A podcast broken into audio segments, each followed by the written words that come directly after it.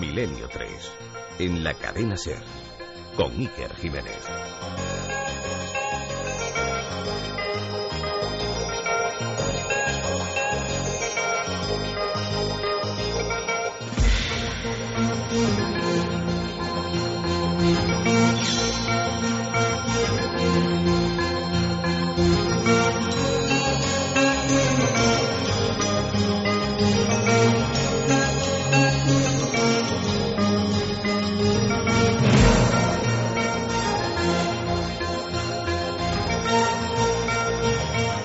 Programa que van ustedes a escuchar es la repetición de uno ya emitido.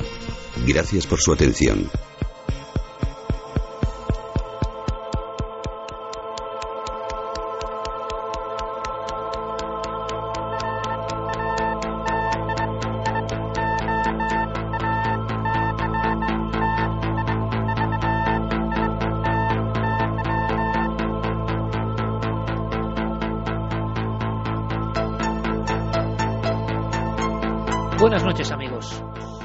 Canciones suelen ser también el recuerdo de un tiempo. Lo que estáis escuchando es muy especial. Es el grupo Kraftwerk. Visualizaban casi un mundo robótico. Son los años 70. Este fue su mayor éxito, Radioactivity, radioactividad, y de alguna forma era la muestra viva, la muestra sonora de un nuevo temor para el hombre, las energías dañinas e invisibles.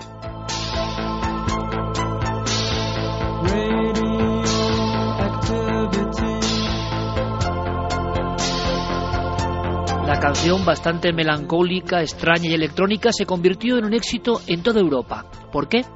Estábamos junto en el instante de las grandes construcciones nucleares, de algún que otro accidente de pesadilla, y la sensación flotaba en general en torno a ese hombre, a ese ser humano que había iniciado la conquista de toda la tecnología.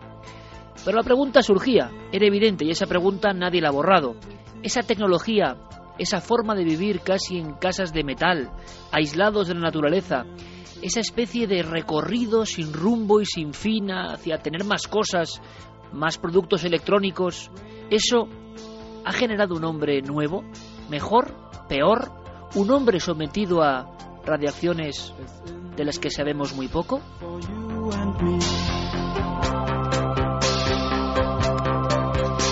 Y de aquel tiempo de lo nuclear, de aquel tiempo de los años 70, fueron naciendo otros ramajes, poco a poco. Llegaron los ordenadores portátiles, poco a poco los teléfonos de línea fija fueron sustituidos por los móviles y queriendo o sin querer, todos, incluso los que nos consideramos un poco hombres del paleolítico, extraídos y puestos en este mundo del futuro, fuimos cayendo en sus redes, porque hoy casi nadie parece que puede vivir sin estar en este tejido de la intercomunicación. Y las casas empezaron a llenar de un montón de cosas. Y empezó a haber personas que clamaban al cielo por antiguos conocimientos, que nos decían que los antiguos, desde el tiempo de la arqueología, desde el tiempo de los Cromlech e incluso antes, desde las cavernas, conocían lo que eran los sitios sanos y los sitios insanos o enfermos. Y yo lanzo esta pregunta esta noche. Sí, en pleno 2012. ¿Sabéis si vivís en un sitio sano o enfermo?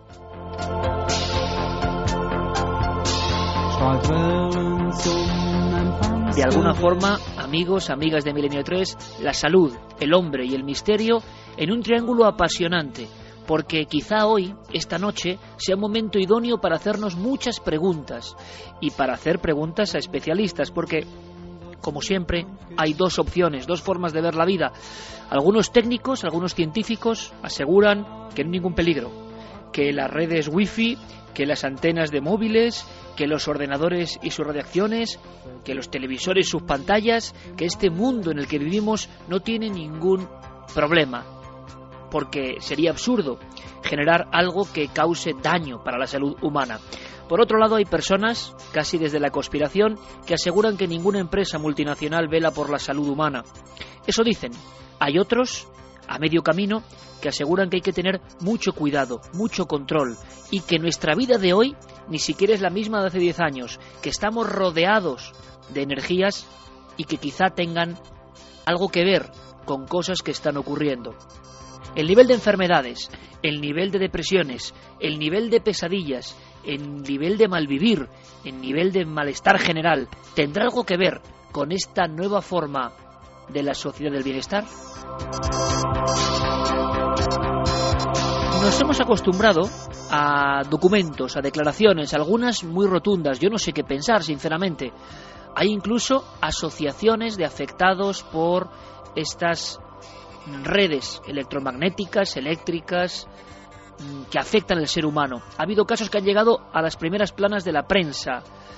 Por desgracia, tengo que decir, algunas de estas asociaciones les hemos pedido participación y a última hora, habiendo mm, afirmado que sí, que iban a estar con nosotros, pues, pues han preferido pasar página. Y creo que es una oportunidad perdida importante, porque sabemos la audiencia de este programa, sabemos que llega a muchos cientos de miles de personas en España y a partir de mañana en el mundo, y creo que sería importante su posición. Lo que sí hemos tenido, gracias a compañeros que han trabajado en diferentes documentales, es la voz la voz desnuda, la voz cruda de personas que aseguran que a raíz, por ejemplo, de antenas de móviles o cosas similares, su vida ha cambiado. Les escuchamos. Casi más, 10 años o más, más de 10 años hace. Es un sufrimiento que hemos tenido ahí desde que la pusieron pues viene esto, empecé a, empezaron los dolores, los dolores y venga, y dolores más, y dolores a los médicos. Me gastó un montón de, dinero los médicos. Pues tengo un hijo afectado. Tiene un tumor en la cadera y está con tratamiento. Y ahí estamos. Pues sí, porque es que es un, en un sitio muy pequeño, tanta gente con lo mismo, entonces no es que esté demostrado, pero tampoco se ha demostrado lo contrario, o sea que... Los vecinos dicen que, que van 100 muertos, que ahora mismo hay tres operados, hay una persona que viene de Pamplona que le dan seis meses, hay montones de, de gente depresiva, hay gente que insomnio cantidad, o sea que, que sabemos que nos está matando.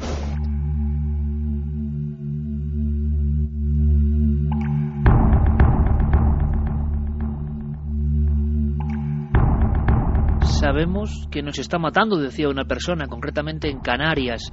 Y otra mujer afirmaba, y creo que era muy interesante su posición, nadie nos confirma si científicamente está comprobado o no, pero el problema y la inquietud existe. Estamos rodeados de una tecnología de la que desconocemos casi todo.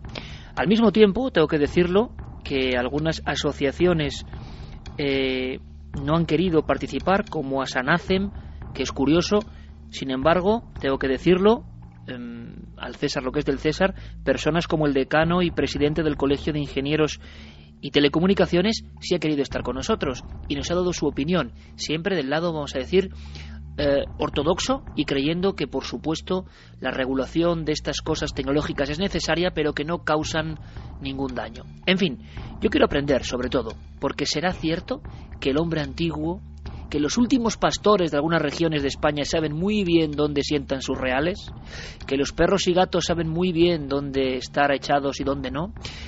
¿Perdimos ese sexto sentido? ¿O séptimo? ¿Lo perdimos en algún lugar? ¿Y hay forma de recuperarlo? Esta noche yo creo que es una noche de muchísimas cuestiones pendientes. Y fijaos, en una investigación que no tiene nada que ver con esto, en una casa que quizá era una casa enferma, una mujer que es muy especial porque reúne tres condiciones que parecen, bueno, antagónicas. Licenciada en psicología, en farmacia y sensitiva, investigadora del misterio, Paloma Navarrete, se encontraba haciendo unas pruebas. Era un domicilio en Valencia y había problemas, había dolores de cabeza, había lo que podríamos determinar como supuestas apariciones, había un infierno en el fondo familiar. Bien, y ella, y esto es un documento de plena investigación, en tiempo real, empieza a observar la habitación de una forma diferente, con unos ojos que seguro no son los míos, con unos ojos de los expertos que saben de geobiología, por ejemplo, o de Feng Shui, o de tantas otras eh, tradiciones y conocimientos que yo desconozco y que quiero aprender. El documento es este, escuchad, ya veréis qué interesante. ¿Duermes bien? A veces. Es que en la cama, en tu cuarto, está sobre un cruce Hartmann. Esto está bien. Eh, y los cruces Hartmann, los cruces Hartmann son puntos mm, de energía de la Tierra que son patógenos, o sea, que no son, no son sanos para las personas que son muy sensitivas como tú, pueden eh, hacer que duermas mal, que te duela la cabeza. ¿Tienes dolores de cabeza de vez en cuando? Sí, a menudo. También. Y entonces convendría, si se puede, mover la cama. Ahora lo vemos. ¿eh? Para que no te pille ese cruce en que, porque lo tienes en la cabeza.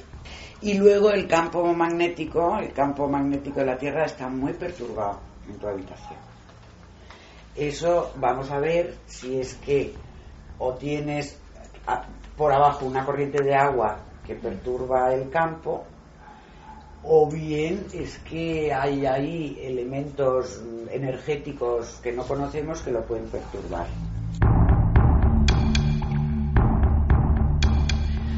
Pues todo el equipo estamos dispuestos, como digo, a aprender y aprender de una persona que sin duda es pionera en el asunto de la geobiología en España y también en muchas cuestiones que tienen que ver con la bioconstrucción y mil cosas. Él hizo un bestseller auténtico, año 88, si no me equivoco, 14 ediciones y fue el primer libro yo creo que en España que ponía las cosas claras y también causaba eh, pues mucha intriga, ¿no? En todas aquellas personas que por lógica nos dejamos llevar por el progreso y un día nos despertamos con dolor de cabeza o con pesadillas constantes y decimos, ¿serán buenos estos cables que pasan por debajo de, mi cama? ¿Está bien colocado el ordenador tan cerca eh, cuando estoy trabajando? Eh, ¿Estas antenas encima de la casa en el fondo me estarán afectando? Él es Mariano Bueno, eh, es un auténtico profesional y yo creo, como digo, que es eh, pionero y auténtico líder en estas cuestiones. Ha hecho libros fundamentales, este Vivir en Casa Sana y, muchísimos otros que son auténticos clásicos. Mariano nos escucha desde la SER eh, Maestrata en Vinaroz. Eh, Mariano, buenas noches. Muy buenas noches. Oye, Mariano, gracias por acompañarnos a estas horas un poco intempestivas.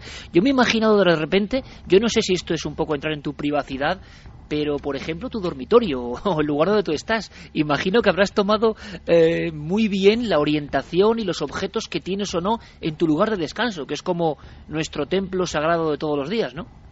Obviamente lo primero fue elegir bien la casa, aunque es una casa de alquiler.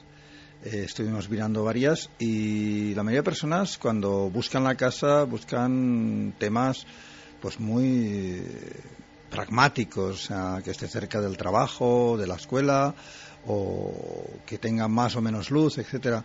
Pero aparte de todo eso hay un aspecto concreto, es la energía eh, tanto natural como artificial que puede haber en ese lugar, que va a propiciar que el lugar te resulte favorable o al contrario, que, te, te resulte insufrible el, permanecer en ese lugar. Hicimos un buen estudio geobiológico y la verdad es que sí, aún así eh, hay un campo eléctrico muy importante en la instalación, es una instalación que, que no está bien hecha y tiene mucha contaminación eléctrica y lo que hacemos es, durante un tiempo estuvimos desconectando cada noche la zona de los dormitorios y luego hemos puesto un sistema de desconexión automática que cuando apagas las luces ya no hay campo eléctrico. Qué curioso.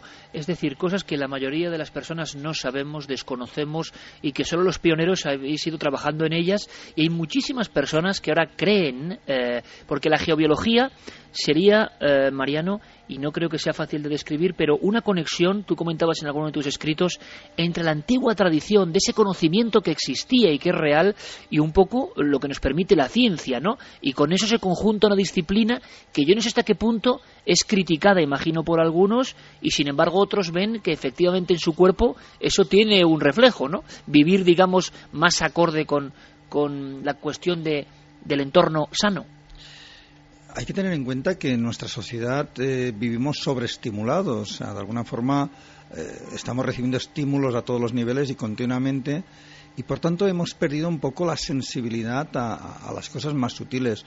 Nuestros antepasados tenían mucho más tiempo, se tomaban las cosas con otro ritmo y eran capaces de percibir eh, aspectos que uh, nos pasan totalmente desapercibidos. Y en ese sentido, eh, aún, bueno, por suerte hay personas que mantienen esa sensibilidad más o menos despierta. Y lo curioso es que todos tenemos una cierta sensibilidad a campos eléctricos, campos magnéticos. Generalmente en mis cursos, de las primeras cosas que enseño, los cursos de geología, es a sentir nuestro propio campo eléctrico, nuestro propio campo magnético, una cosa tan sencilla como las cosquillas que todos eh, disfrutamos o, o, nos resulta agradable o desagradable, puede ser una tortura.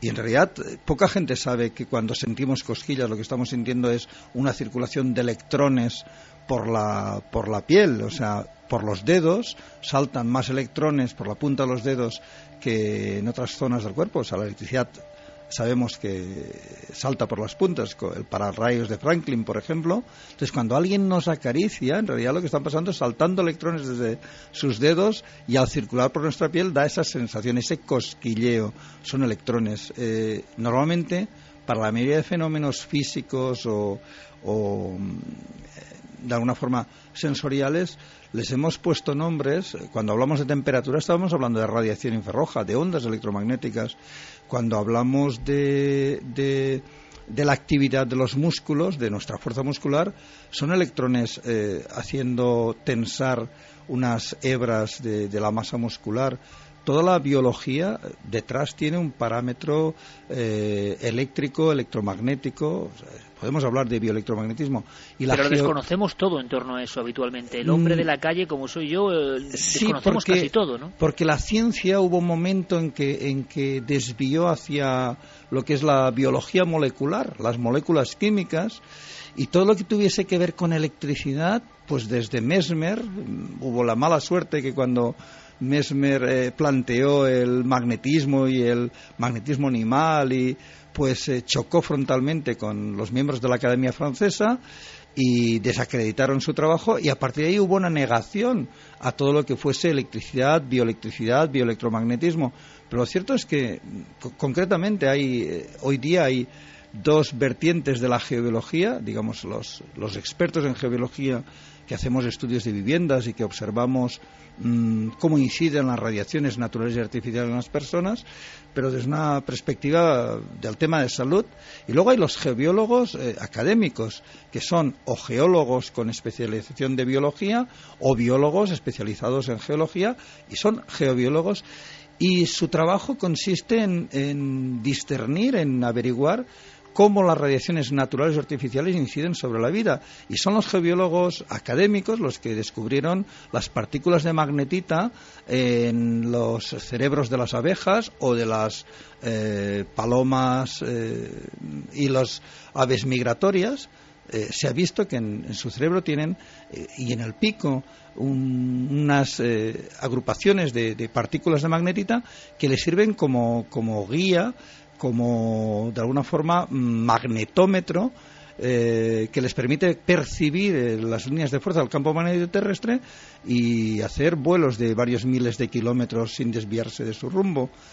Esto, curiosamente, hay un físico francés, Yves Rocard, bueno, ya difunto, eh, de hecho, existe un premio de física en Francia, Yves Rocard, porque es uno de los padres de la bomba atómica francesa, que curiosamente este hombre en los años 60 publicó un libro en contra de la radiestesia, desacreditando la radiestesia como que no era científica, y paradójicamente en los años 80, a partir de que tuvo que hacerse un pozo en su finca, y vino un zahorí y, fue allí con unas varillas y unos péndulos, y él le vio trabajar, y empezó a interesarse con la misma, mm, digamos, eh, eh, rigorosidad científica que él eh, trabajó todo el tema de, la física nuclear. Y se convirtió. Y se convirtió, y de, hecho publicó un libro en el 80, creo que 85, 86, eh, que es La radiestesia, una visión científica, donde da todas las explicaciones de por qué y cómo de la radiestesia. Y un dato muy interesante, él es de las primeras personas que ha planteado y que descubrió que en todas las articulaciones tenemos los seres humanos partículas de magnetita y hace que nuestro cuerpo sea realmente un magnetómetro que continuamente nos está informando de eh, cualquier variación del magnetismo que nos rodea. O sea, que no tiene nada de esotérico el que percibamos ciertas energías extrañas en determinados lugares o el que podamos descansar mejor o peor en un lugar cuyo campo magnético está más neutro o más alterado. Qué interesante, Mariano. Vamos a aprender mucho contigo, aparte de que queda claro que, trabajas también habitualmente en los medios y que sabes divulgarlo con palabras muy sencillas. Por eso el éxito eh, de muchos de tus libros, porque, porque es comprensible. Yo te pido ahora, por favor, porque vamos a presentar a otros amigos y máxima brevedad, pero que va a haber muchas preguntas esta noche, estoy convencido. Hay gente que le da mucho miedo, gente que no cree que esto sea posible, gente que sospecha y que se angustia, eh, que de repente se ve rodeada, pues como estamos casi todos, ¿no?, de un montón de aparatos. ¿Qué casa, al revés, la pregunta al revés, ¿qué casa tú nunca te comprarías? Es decir, incluso por ubicación o estar cerca de qué eh, cosas tú dirías, esto impensable, le pondrías una X? Bueno, hay varios factores muy importantes. Uno es la radiación natural de la Tierra, una casa que esté construida sobre una grieta, una falla geológica donde está saliendo gas radón y gases radioactivos. Se, se han considerado siempre casas cáncer, pero bueno, mm, no es nada esotérico. En España se calcula que mueren al año unas 5 o 6 mil personas de cáncer de pulmón directamente relacionado con el gas radón, o sea, con la radiactividad de sus viviendas. ¿Y se sabe que viviendas se construyen sobre fallas? Y se construyen, da igual. Eh, sí, porque normalmente nunca se relaciona. O sea, justo este año pasado, eh, no, en el 2000, eh, sí, 11, el Código de la Edificación galego incorpora la necesidad de hacer mediciones de gas radón, de reactividad dentro de las viviendas como factor de cáncer de cáncer de pulmón hasta ahora yo recuerdo que antes mencionabas mi primer libro, Vivir en Casa Sana, del año 88. Hay un capítulo dedicado a la reactividad y al gas radón. Ya se sabía en Estados Unidos eh, que era un factor de riesgo muy importante en las viviendas. Eh, desde el 88 al 2011, en España nadie ha hecho caso del tema. Fue a raíz de la publicación de, del mapa de, de, los mapas que se hacen de cáncer en España, donde se ha visto que hay ciertas zonas de España donde el cáncer de pulmón superan mucho a la media por tabaquismo y justo son las zonas donde el subsuelo es granítico y, altamente radioactivo. O sea que esas zonas serían zonas complicadas. Tendríamos ahí un primer. Siempre se ha hablado de la zona de Galicia, León, como muy eh, proclive para esto, ¿no? Sí, son zonas con base granítica. Hay una zona también de, de gredos hacia hacia Portugal, por decirlo así, de la zona esta de más central, hay una zona en el Maresme, en Cataluña, hay varias zonas en España. Además existe un, mapa, quien quiera consultarlo, es el mapa Marna, eh, que eh, está en, coloreado del rojo intenso, que es las zonas de más reactividad del subsuelo, a un azul clarito, donde son zonas calcáreas sin, esa actividad. Y el segundo factor, ese sería el, digamos, el natural, radiaciones naturales que estamos viendo que afectan sobre la salud de las personas. Y luego el artificial, este lo tengo muy claro por las cientos de casas que he hecho estudios en, en viviendas, los apartamentos, las casas que están justo encima de un transformador de la compañía eléctrica. Eh, esos grandes transformadores, porque a fin de cuentas uno puede tener un, un transformador en el radiodespertador que tiene en la mesita de noche, pero una vez se da cuenta que esto no le permite descansar bien, lo desenchufas y punto. Pero cuando tú te has comprado una casa o estás viviendo en una casa que está justo encima de un transformador sectorial con un campo electromagnético que puede superar los 1000 o, o 1500 nanoteslas, cuando ya en el 92 el informe del Instituto Karolinska realizado sobre 450.000 personas observó que se duplicaban los casos de leucemia infantil y tumor cerebral sobre la, o sea, en las personas que estaban expuestas a más de 200 nanoteslas. Y estamos hablando que hay casas que están a 1500, a 2000 nanoteslas. Estas personas realmente, su sistema nervioso está muy alterado y el sistema inmunitario cae en picado y, están siempre enfermos. Pues yo quiero agradecerte, Mariano, que estés esta noche con nosotros. Yo creo que el dossier va a ser una bomba, sinceramente, porque sé la repercusión que en España y América tiene este programa y, te lo agradezco de verdad eh, seguramente quedarán muchísimas cuestiones pendientes. Em, abriremos líneas, Carlos, compañero, eh, abriremos líneas porque además ya desde que Guillermo León ha puesto el tema, la nota de prensa en nuestras redes sociales, de inmediato un aluvión de cuestiones y además muy enfrentadas, que es lo interesante, ¿no? Porque sabemos que vivimos y quizá en este momento tampoco es muy fácil cambiarse de casa o de lugar. ¿Qué se podrá hacer? Luego se lo preguntaremos a Mariano, pero nos encontramos con esta dicotomía increíble del hombre y la mujer del siglo XXI, ¿no? Encerrados en este mundo tecnológico y desconociéndolo todo de nosotros y de esa tecnología. ¿Qué hay que hacer? ¿Qué se puede hacer?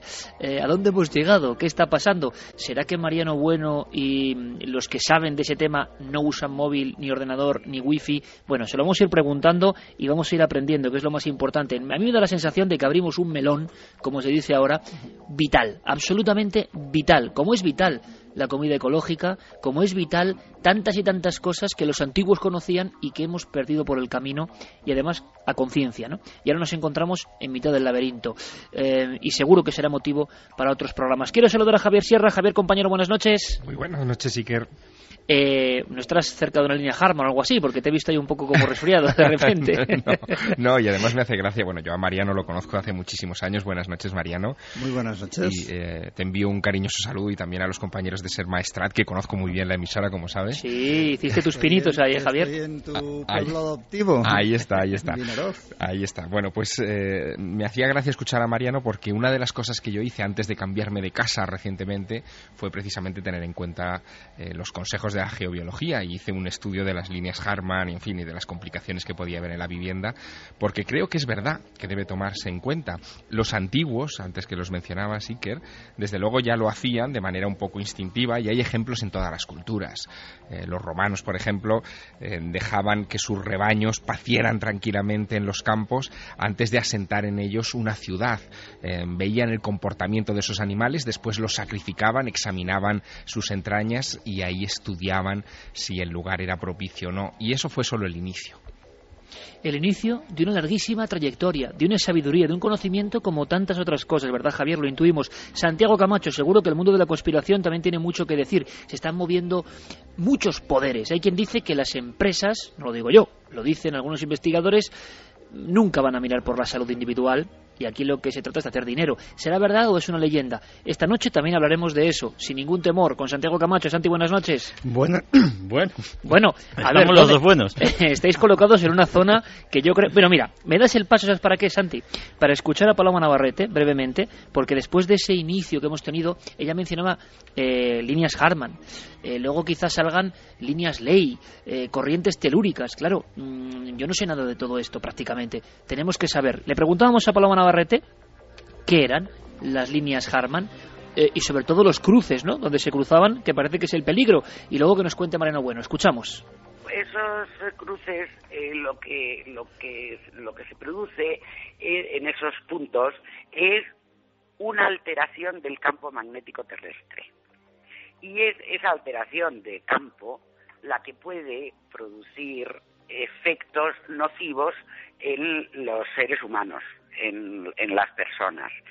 Evidentemente no es automático, no quiere decir que una persona está en un cruce Hatman tiene que caer enferma, pero sí puede ocurrir que las personas que pasan muchas horas situadas en un cruce Hatman pueden tener una mayor sensibilidad a las enfermedades. Por ejemplo, no es bueno dormir en una cama en la que hay un cruce Hatman. No es bueno tener la mesa de trabajo en la que pasas muchas horas eh, situada encima de un cruce Hatman. Y en este punto, con Jerey Martínez, maestro indiscutible en las artes del sonido, junto a nuestro compañero, como siempre, Noel Calero, hoy Jerey haciendo el relevo y poniéndonos músicas que en el fondo nos van llevando poco a poco sobre todo hacia la reflexión. Yo creo que esa es la gran idea. Información, hoy es un programa de coger lápiz y papel y apuntar cosas. ¿Por qué? Se habla del efecto del agua, de las corrientes sobre el ser humano. Se habla de que los antiguos alineaban sus lugares de culto o incluso lugares truculentos o lugares de actos sangrientos determinando ciertos mapas que que hoy ya hemos perdido cualquier conocimiento en torno a ellos. Se habla de que las nuevas tecnologías y las nuevas formas de transmisión de datos, de información, de electricidad, de energía, están percutiendo diariamente en nuestras células.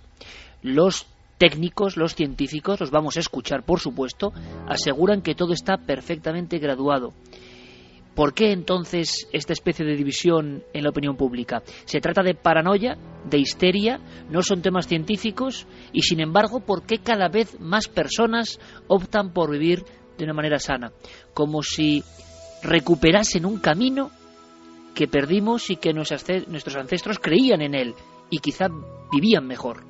Bueno, vamos a hablar de todo eso. De momento, un pequeño alto en el camino. Cadena Ser Noticias del Misterio.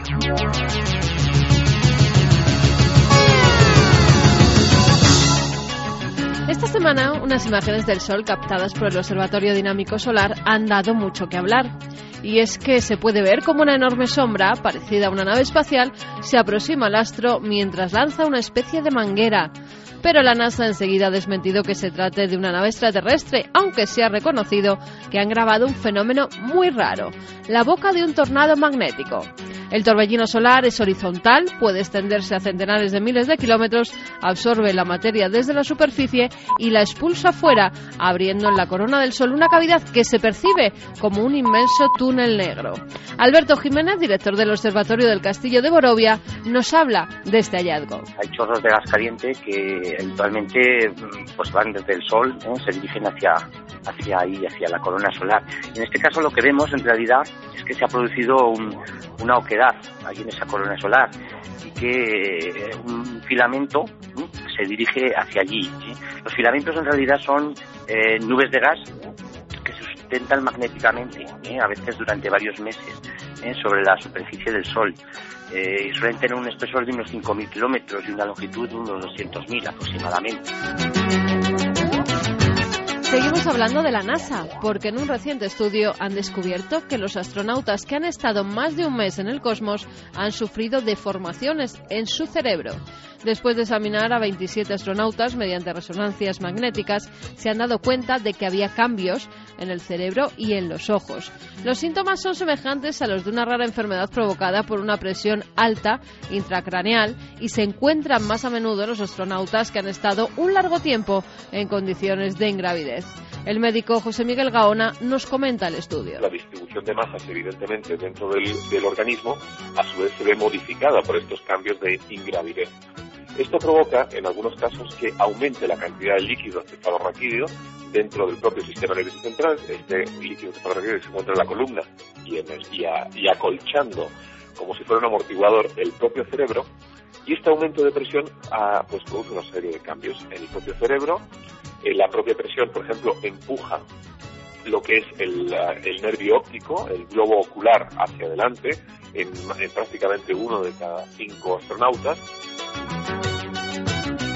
Y continuamos con más descubrimientos, porque parece ser que se ha encontrado una nueva especie humana el hallazgo de al menos cuatro individuos de una rara mezcla de características anatómicas y arcaicas se ha producido en varias cuevas del suroeste de China.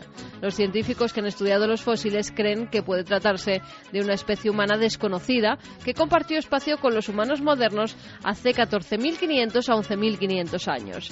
Les llaman los hombres del ciervo rojo porque se alimentaban de este animal extinto. Pero para saber más preguntamos al catedrático de antropología de la Universidad de Granada, Miguel Botella, si se trata de una nueva especie o son seres humanos modernos con rasgos distintos. Esta, noticia podría ser una de las muchísimas que surgen constantemente acerca de la evolución humana y podría ser un espécimen interesante en cuanto a una variedad de los humanos, pero desde luego en ningún caso podría tratarse, dada la antigüedad escasa de los restos, podría tratarse de una especie humana diferente a toda la desconocida. Por eso digo, habría que tener muy eh, muy en cuarentena esta noticia y poder esperar que se confirme en otro, en otro momento, porque como digo hay muchísimas que todos los días nos surgen y todos los días hay que desmentir. Y acabamos en Murcia, donde los apicultores están seriamente preocupados ante el despoblamiento masivo de colmenas. Desde hace unos años estos animales han ido desapareciendo incomprensiblemente o muriendo ante el avance de la tecnología que utilizamos los hombres. Se habla de parásitos, de radiaciones, de antenas, pero ¿qué es lo que provoca la muerte de estos insectos? Francisco Gil, secretario general de la Coordinadora de Organizaciones de Agricultores y Ganaderos, nos habla de ello. Con explotaciones con más del 30% de sus colmenas que han desaparecido. Ha habido la falta de floración, es decir, las heladas, eh, romeros, bueno, lo que está pasando con el almendro, donde apenas se están sacando néctares, el frío ha hecho muchos estragos, y bueno, y el elemento sequía pues no deja de ser algo también importante. O lo que sucede con la barroa, un ácaro que está atacando tremendamente a las colmenas, provocan unas pérdidas espectaculares y una muerte masiva de, de las abejas. La semana que viene, mucha más información aquí en Noticias del Misterio. El programa que están ustedes escuchando es la repetición de uno ya emitido.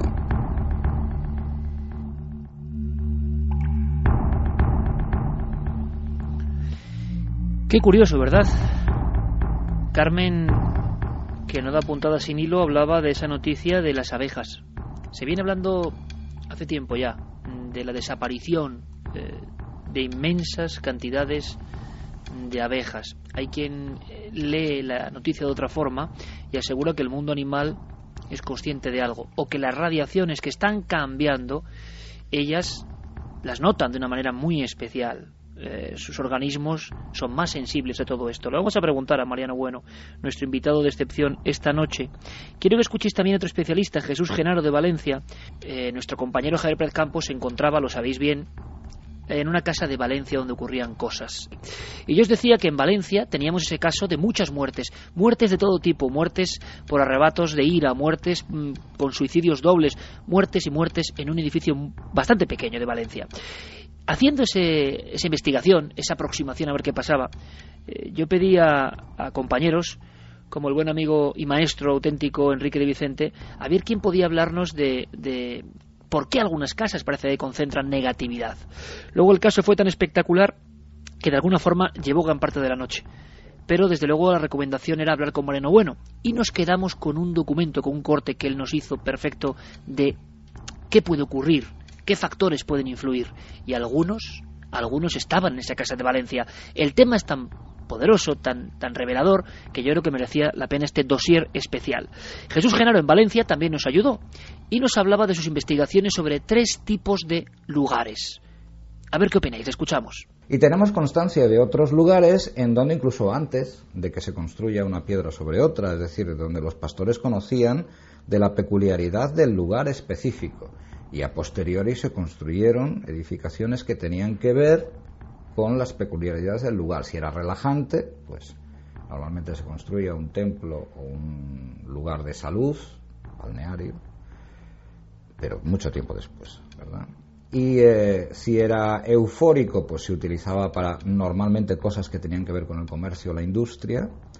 Y si era depresivo, normalmente se desestimaba, porque no tenía ninguna utilidad práctica para, para, ni para las personas ni para los animales. Este tipo de lugares depresivos, relajantes y eufóricos los hay en todo, en todo el planeta y en todos los países. Y no solo sobre tierra, también sobre mar.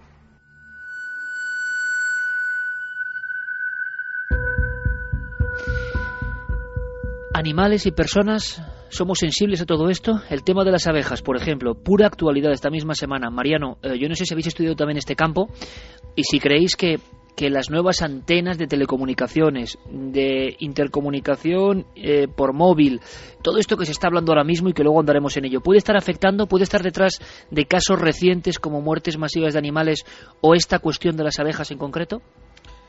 Sí, hay un aspecto que realmente es eh, bastante desconocido en nuestra. Antes hablamos del tema de bioelectromagnetismo el bioelectromagnetismo, que ha sido un poco ignorado por la, por la ciencia o por la medicina, eh, nos puede mostrar claramente qué está pasando.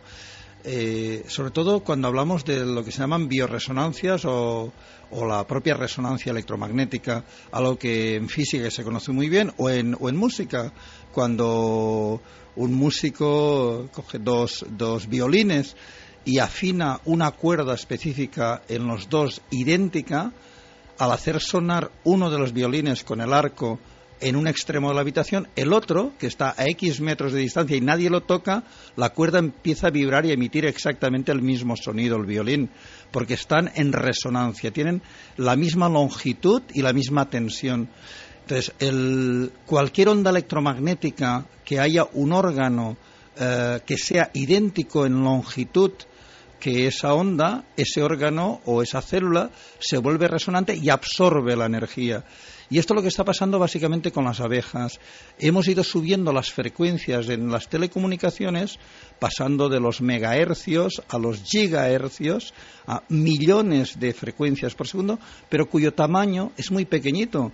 Eh, por ejemplo, los wifi trabajan en unos 10 la longitud de onda es de aproximadamente unos 10 centímetros pero cuando subimos los tres y pico, cuatro gigas, vamos a ondas de centímetros que son la misma longitud que tienen las abejas. Entonces, la abeja se vuelve una antena receptora que absorbe la energía e interfiere en todos los procesos biológicos. Entonces, lo que está ocurriendo con las abejas es que las abejas, en principio, eh, la colmena, cada colmena emite una frecuencia, eh, sería como que cada colmena es una antena de radio, por decirlo así, y todas las abejas pertenecientes a esa colmena están en resonancia, están eh, de alguna forma en sintonía con, esa frecuencia y les es muy fácil alejarse 3, 4, 5 kilómetros de la colmena y volver porque como una emisora de radio o como un GPS que usamos normalmente, eh, capta la señal de, la colmena madre y va y viene sin ningún problema, aparte de seguir el sol y todo el, resto de,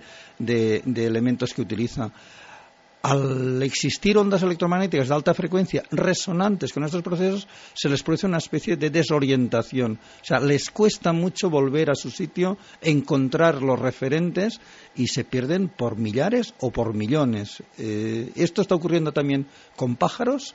Hay algunas frecuencias, sobre todo las de wifi, que son resonantes con la longitud de los pájaros y está habiendo zonas que se están despoblando de pájaros. Y en varios países se ha visto también con eh, la caída prematura de, hojas en algunos árboles eh, cerca de antenas de, o de comunicaciones de, de wifi, como hay árboles que amarillean, enferman, porque la longitud de sus hojas es resonante con la longitud de onda de, de la señal de wifi, por ejemplo. De alguna forma, Mariano, nuestra interferencia absoluta con la madre naturaleza está llevando esto a unas cotas que nunca en la Tierra se habían vivido y se habían visto. Javier, tú has seguido muy de cerca eh, en diferentes etapas, porque por desgracia esto se ha reproducido. Hace una semana teníamos una noticia que yo no sé cómo se habrá resuelto, pero de eh, cigüeñas que caían a bloque, o sea, eh, abriéndose el cráneo prácticamente contra el suelo de la plaza, una tras otra, en un pueblo de Extremadura. Cosas que nunca habían ocurrido, que no se tenía conocimiento. Tú has seguido muy bien las pistas y esta hipótesis que nos cuenta Mariano Bueno es que le va como anillo al dedo. ¿eh? ¿eh? es increíble. Pues la verdad que sí, y además explicaría, eh, en fin, esas noticias que se nos han acumulado tanto al inicio de 2010 como al inicio de 2011, con las caídas masivas de, peces, bueno, de, pájaros y también las muertes de peces que podrían tener que ver con algún tipo de alteración en el electromagnetismo eh, de las zonas donde se produjeron estas muertes. En cualquier caso, mm, a lo que nos estamos enfrentando es a algo que es invisible pero omnipresente, que es todo lo que genera el espectro electromagnético. Afecta a la luz, al sonido, al calor, afecta a tantas cosas que no vemos, pero que nos afectan eh, y que yo creo que esta noche iremos comprendiendo un poquito mejor. Santi, eh, tú sabes perfectamente que los pueblos nómadas antiguos sabían muy bien, como decíamos antes, y los clanes pastoriles españoles, por ejemplo, o los bereberes, siguen haciendo gala, dicen, de esa orientación, su GPS remotísimo lo tenían muy claro y muy ajustado y sabían dónde ponerse y dónde no. Y esto que parece leyenda resulta que es verdad y ya algunos científicos de la geobiología empiezan a mirar ahí como si ellos fuesen el último reducto de donde aprender. Es curioso, ¿no? Pues sí, la verdad, porque efectivamente desde eh, la más remota antigüedad el hombre, sobre todo el hombre nómada, ha sabido perfectamente dónde asentar sus campamentos, desde luego dónde asentar sus ciudades y eh, en muchas culturas nómadas, sobre todo las culturas del desierto, eh, sucedía pues lo que comentabas tú en la introducción de este programa con los pastores. Ellos llevaban sus rebaños con ellos y realmente los que decidían dónde acampar no eran los nómadas, eran los rebaños. Y donde el rebaño se iba a sentir a gusto, ellos sabían que los animales tenían una especial sintonía para eh, encontrar esos lugares. También evitaban lugares donde eh, otros animales, las hormigas, eh, curiosamente eran muy recurrentes, pues tenían su, tenían su asentamiento. Las serpientes tampoco, lugares frecuentados por las serpientes, aparte de, lógicamente, para evitar las picaduras, también tenían muy mala fama. Y, curiosamente, pues eh, los zahoríes y muchos de ellos deambulaban por los pueblos de España ofrecían sus servicios precisamente para asentar el qué asentar los, las colmenas, asentar el lugar preciso, no solamente donde cavar un pozo, sino donde un, eh, un, colmenero pues pudiese tener el mejor sitio para que las abejas proliferasen. Todo eso, desgraciadamente, se está perdiendo poco a poco. Nosotros queremos ir de los clanes pastoriles y de este conocimiento a la tecnología. Hay quien dice, hay quien afirma que en el fondo el hombre tiene miedo al avance, algunos eh, aseguran esto, y si la televisión generaba miedo, la proximidad a su pantalla, yo soy de una generación que nos decían eso y seguro que hay mucha razón. Eh, ver la televisión a ciertas distancias provocaba eh, ciertos efectos, aunque creo que el efecto más nocivo de, la tele no es precisamente el de que te fastidie la vista, ni mucho menos. Eh, pero luego también ocurrían cosas con los móviles, evidentemente, eso de llevar un aparato tecnológico mm, junto a los riñones, por ejemplo, era algo ya que generaba ciertas dudas. Ahora todo eso ha pasado a lo que son las antenas de móviles, cada vez hay más, más compañías, todo el mundo se ha movilizado de alguna forma y ahora eh, la última vertiente, quizá también en la conspiración, exageradamente o no, le preguntaremos a Mariano, es las redes wifi, como hemos visto. Hemos lanzado la pregunta y el escándalo, de alguna forma, la bomba ha surgido, como es normal, en las redes. Y quiero que me haga un primer resumen, Carlos Largo. Pues sí, que mira, ya nos están llegando muchos comentarios a través de esas redes, redes sociales. Miguel nos decía que los avances son tan rápidos que no se podrá analizar qué nos ha podido afectar. Actualmente yo no os podría escuchar sin Internet, por ejemplo. Carlos Moreno decía que continuamente ponemos a prueba nuestro cuerpo, pero hoy en día lo ponemos al límite con tecnologías que apenas conocemos. Esto nos va a llevar a la autodestrucción. Tony Pérez comentaba también en Facebook, por ejemplo, que los casos de tumores están creciendo exponencialmente, al igual que el número de antenas y emisiones electromagnéticas. Unai Durana decía también que más radiación electromagnética se sufre con el abastecimiento eléctrico de una ciudad, como por ejemplo Madrid o Barcelona, que por un wifi casero. Y nadie dice que encender una bombilla sea cancerígeno. Beatriz también nos eh, hacía llegar una pregunta. Eh, ha escuchado, por ejemplo, que colocar un cactus dentro de las casas ayuda y quiere saber si eso es cierto o es una simple leyenda urbana. Pues se lo preguntamos a Mariano. Mariano, eh, hay, no sé si leyendas urbanas, tradiciones o qué, de poner un cactus, yo lo he escuchado también, junto a los receptores eléctricos. Bueno, perdón, de, momento han salido mucha información y quedarnos con el cactus no sería lo más adecuado. sí, pero me puedo responder sin explicar. luego eh, entraremos de, yo lo primero que diré, no crear problemas donde no existen. Que esa es una de las premisas. Llevo veintitantos años divulgando la geología eh, de hecho, el primer curso de geología lo hice en el año 81, o sea, hace 31 años, eh, en la Universidad de Verde de París. Y lo que puedo decir es la primera premisa que aprendes es no crear problemas donde no existen. Pero si hay problemas y esos problemas pueden tener una causa que hasta ahora no nos habíamos dado cuenta, sería eh, estúpido mm, no querer verlo simplemente porque choca con intereses personales o, como, o con creencias o con decir, uy, mejor no saber nada y, que te atropellen. Digo, porque me acuerdo de una película eh, de los años 50, La ciudad no es para mí, donde aquel señor que llega a la ciudad y se encuentra con un semáforo y no sabe cómo interactuar con el semáforo, no sabe qué significa verde, ámbar o, o rojo. Entonces podríamos decir, mejor no saber nada y cruzo cuando me dé la gana. Bueno, sí, puedes tener suerte, te pueden atropellar. qué, buen símil, ¿eh? es muy comprensible. Con las radiaciones podemos hacer lo mismo, preferir no saber nada y bueno, si nos pasa algo, nos pasa algo. Y si no, pues mira, no ha pasado nada. Existe también, Mariano, un escepticismo, como hemos visto, porque muchas personas dicen, bueno, es que Internet es genial, pero no estamos hablando de lo que Internet nos aporta para investigar, estamos hablando de la salud. Eh, Internet, tú puedes estar conectado vía cable, eh, por ADSL, y, no te va. yo, esa teoría de que hay fobia a la modernidad o a, o a, la tecnología, eh, eh, no es cierto. Hay mucha tecnología que nunca ha suscitado ningún tipo de duda o miedo. Yo he visto, soy de una generación, tengo 52, 53 años creo, eh, y he visto llegar toda la tecnología. Recuerdo la primera cocina de gas fue un, cocinábamos con leña. Y cuando llegó la primera cocina de gas todas las vecinas a ver a la, a la señora esta que tenía cocina de gas y no suscitó ningún miedo en sí. Cuando llegaron todo el mundo lleva reloj en su muñequera y nunca he oído a alguien que diga que el reloj es cancerígeno. Eh, hay una serie de tecnologías, en cambio, el frigorífico, no hay ningún estudio que diga que un frigorífico es cancerígeno. En cambio, el horno microondas, desde que salió, ha, levantado sospechas y sabemos por qué. O sea, hay estudios que muestran cómo altera realmente la estructura molecular y cómo los alimentos cocinados en microondas no tienen el efecto, eh, digamos, eh, vitalizante o, nutritivo que podría tener un alimento calentado con gas o con, o con electricidad. Eh, hay una tecnología positiva y hay una tecnología que, por desgracia, tiene efectos secundarios. Y querer ignorarlo no creo que sea lo más positivo para nosotros. Y hablando del cactus, yo colaboré en los años 90 en un estudio precisamente con Blanche Mers, la que fue mi maestra, la, doctora Blanche Mers del Instituto de Recherche Géobiologique de Chardon en Suiza.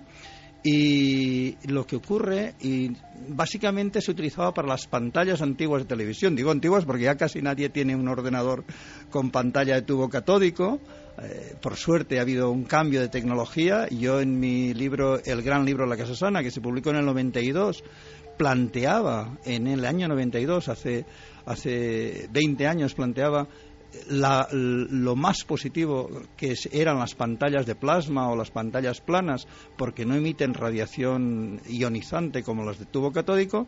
Y entonces ya decía la tecnología en el 92 existía para que todos pudiéramos tener pantallas planas que no emiten radiación eh, ionizante lo que pasa es que había que amortizar eh, toda la tecnología de los tubos catódicos y tardamos casi 20 años en, sustituir ese tipo de tecnología. La tecnología actual de las pantallas de LED o de TFT, perdón, o de plasma no tienen efectos apenas biológicos, podemos usarlas sin problemas, pero las antiguas eran muy, muy problemáticas y perjudiciales. Mariano, ¿el cactus era leyenda urbana o no? Entonces, eh, hicimos algunas pruebas, concretamente con el Cerius peruvianus, no es todos los cactus.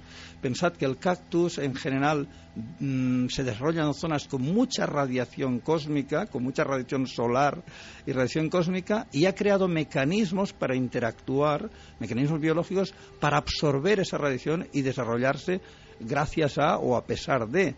Eh, entonces, hicimos algunos estudios de colocar eh, cactus terius peruvianus cerca de la pantalla tubos catódicos y mm, hicimos las mediciones de georitmograma eh, midiendo la, respuesta eléctrica corporal o la conductividad eléctrica o la resistividad eléctrica y había variaciones de colocar el cactus a no colocar el cactus. Sí que pasaba algo, pero nunca hemos podido saber qué pasa exactamente pero hoy día para la tecnología actual o para las redes, ay, perdón, para todo lo que es la alta frecuencia, mm, mm, no es lo mismo. Iba más bien para baja frecuencia, para lo que eran, eh, como decía antes, las pantallas de ordenador o de televisión antiguas. Pero fíjate, curioso, Mariano, también esto ocurre.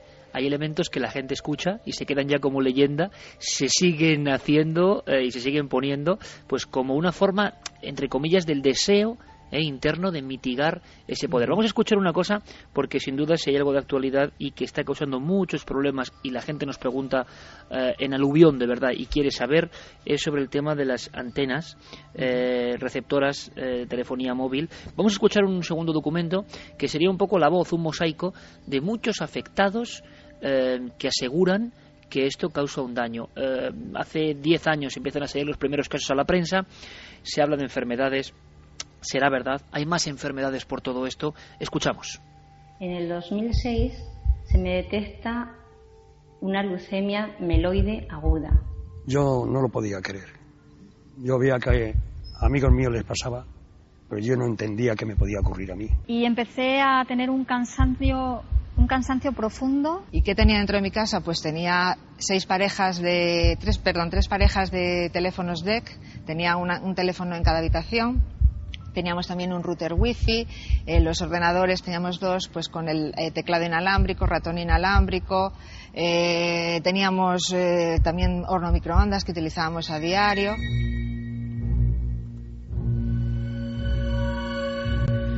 Un documental que se hacía con voces sobre la saturación mm, de ondas que atraviesan nuestro cuerpo, que hay de verdad. hemos querido escuchar también, como no, a, a alguien que defienda la otra postura, si se puede decir así, una persona como eh, José Javier Medina, que es decano y presidente del Colegio de Ingenieros y Telecomunicaciones, o sea, una autoridad en la materia.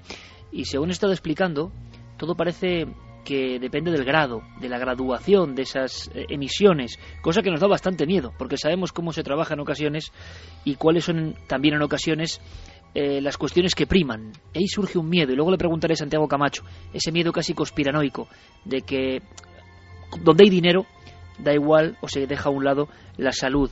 eh, el lento marchitarse de la salud si es que esto ocurre.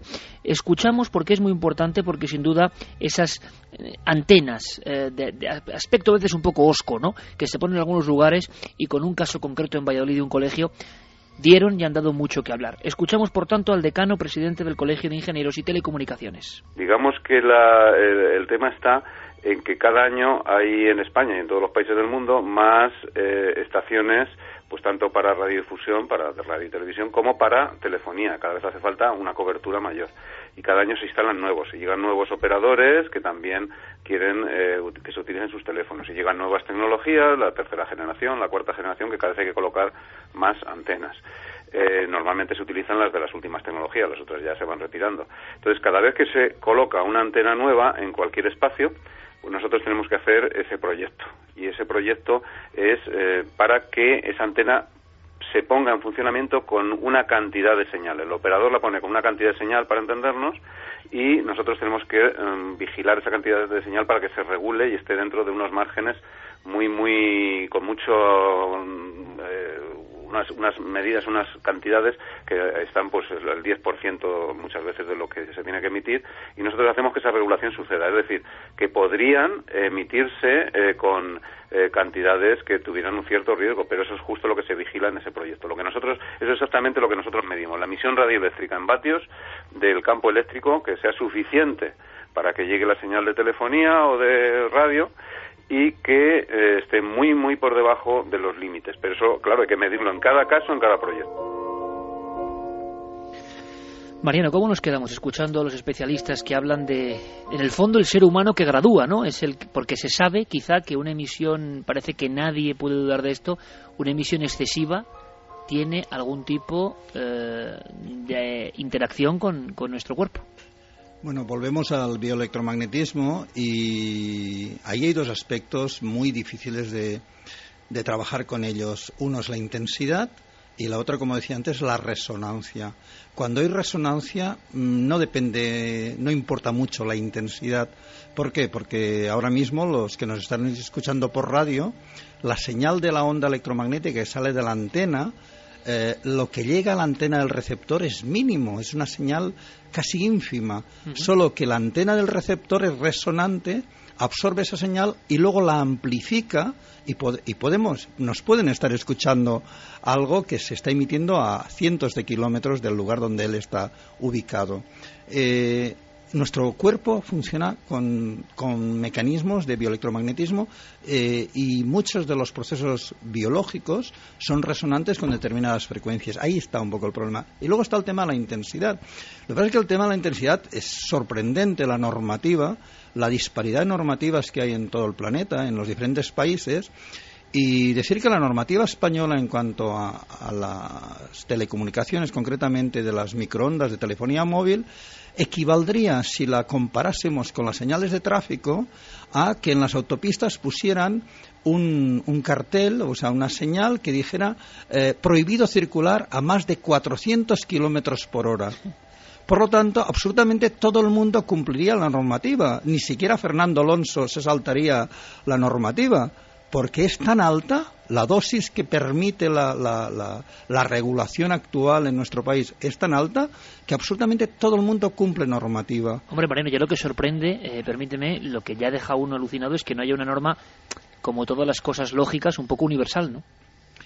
Eh, sí, porque si no existieran intereses detrás de, la telefonía móvil, intereses económicos muy grandes, se mueven muchísimos millones, la normativa se hubiese ido adaptando a los nuevos estudios que han ido publicándose.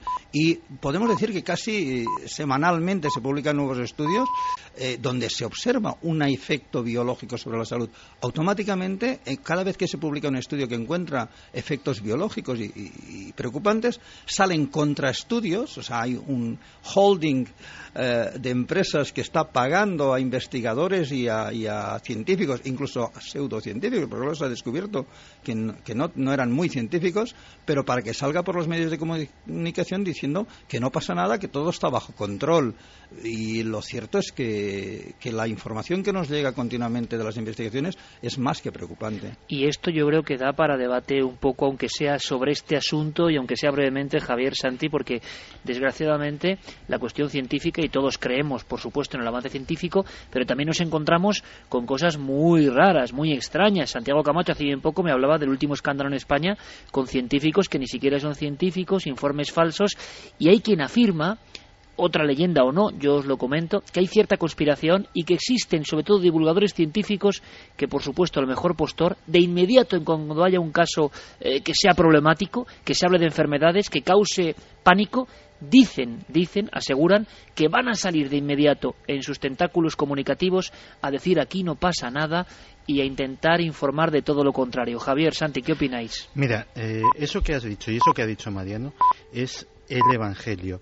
Hay eh, no solamente científicos o presuntos científicos individuales, sino que se generan fundaciones para darle un paraguas que parezca alejado de, de cualquier interés de determinadas compañías que avalan determinados estudios científicos que determinados departamentos de relaciones públicas terminan haciendo llegar rápidamente a los medios de comunicación, mientras que otros estudios científicos que no eh, corroboran esas tesis no llegan nunca. Por ejemplo, el estudio que apareció en la revista de Biología y Medicina Electromagnética el pasado 25 de enero.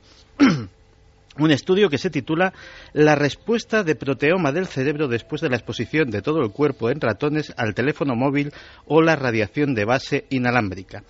Pues bien, eh, en ese estudio se demuestra que áreas importantes del cerebro, como el hipocampo, el cerebelo, los lóbulos frontales, las regiones responsables del aprendizaje, la memoria y otras funciones, se ven afectadas negativamente por las radiaciones de los móviles. Es más, 143 proteínas del cerebro medido en condiciones de laboratorio con eh, animales eh, perfectamente controlados 143 proteínas del cerebro se ven afectadas negativamente por la exposición durante tres horas, durante ocho meses, a la telefonía móvil celular en los animales de laboratorio. Y concluye el estudio que eh, habría que hacer posteriores investigaciones para ver si estas radiaciones electromagnéticas podrían estar implicadas en cosas tales como dolores de cabeza, mareos, trastornos del sueño e incluso tumores y la enfermedad de Alzheimer. Yo no había visto referencia a este estudio en ningún medio de comunicación, mientras que eh, cada vez que sale uno que dice que son absolutamente inofensivas, tiene una difusión increíble. Sí, y además potenciada por grandes figuras de divulgación científica, ¿no? Esto sorprende. Esto es una cuestión que cada usuario tiene que valorar, Javier, pero es como una constante, ¿no?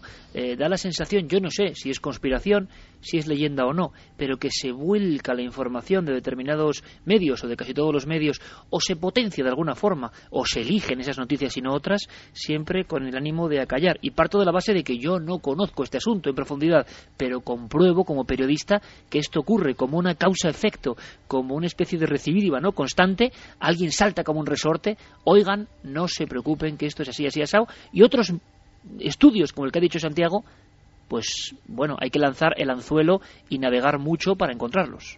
Bueno, eh, en cierta medida, una parte de esa reacción de algunos divulgadores eh, científicos que tratan de quitarle hierro al asunto probablemente esté motivada también por ese instinto que eh, tenemos muchos de los que estamos en medios de comunicación por tranquilizar, es decir, por no generar alarma social. Pero es que este es un asunto en el que los estudios son muy contradictorios y la información que nos está llegando parece que debe ser tomada efectivamente muy en serio. Desde hace muchos años, incluso en la Universidad de Alcalá de Henares, aquí cerca de Madrid, eh, hay un equipo, un pequeño equipo de investigación que está estudiando desde hace muchos años con el profesor José Luis Bardasano todo lo que es eh, la afectación de la telefonía móvil en la salud eh, y sobre todo en el funcionamiento del cerebro humano y a este hombre no le están llegando ni las subvenciones que se están dando para estudios muchísimo más absurdos y con menos profundidad, eh, ni el reconocimiento público,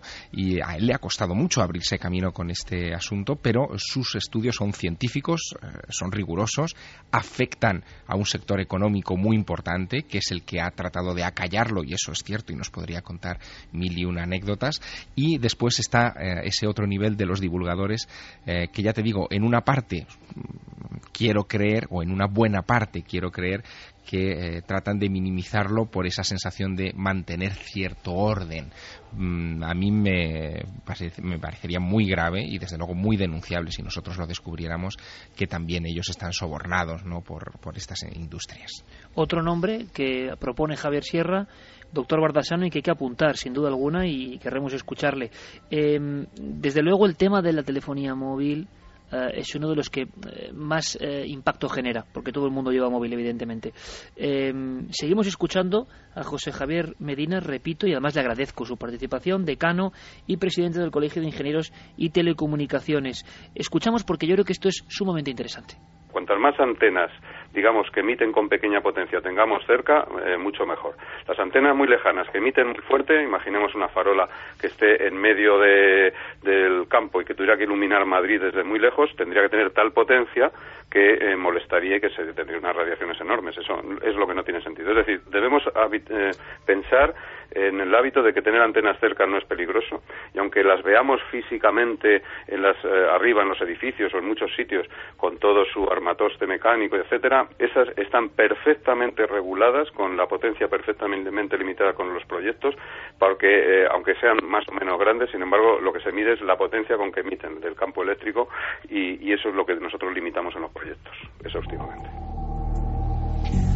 Es lógico que surja el eterno miedo del ser humano, del hombre de la calle, de la persona que no sabe y se fía, no se fía uno, qué pasa. Dentro de 30 años tendremos estudios que nos dicen que esto estaba muy mal hecho o no. Bueno, dejamos concluir, por supuesto, con total libertad a, José Javier Medina y ahora preguntamos a Moreno Bueno por su opinión. Sin duda es eh, el último gran iceberg ¿no? del tema de las casas sanas o insanas y lo que provoca más atención por parte del público. Escuchamos. Nosotros fuimos en el año 2001 los primeros en España que denunciamos que tenía que vigilarse los límites y hacerse un proyecto adecuado. Fuimos los primeros que salimos a la luz pública en aquella época ya pidiendo esto. Se preparó el proyecto y recuerdo, pues dos o tres años después, este, eh, digamos, alarma social que se generó en los colegios este de Valladolid que está citando y allí fuimos, hicimos las mediciones se establecieron los límites, se autorreguló el sistema y desde entonces hasta hoy pues no ha habido efectivamente pues ni casuística de ningún tipo ni riesgo de ningún tipo. Es decir, que hay que tranquilizar a esas organizaciones ciudadanas que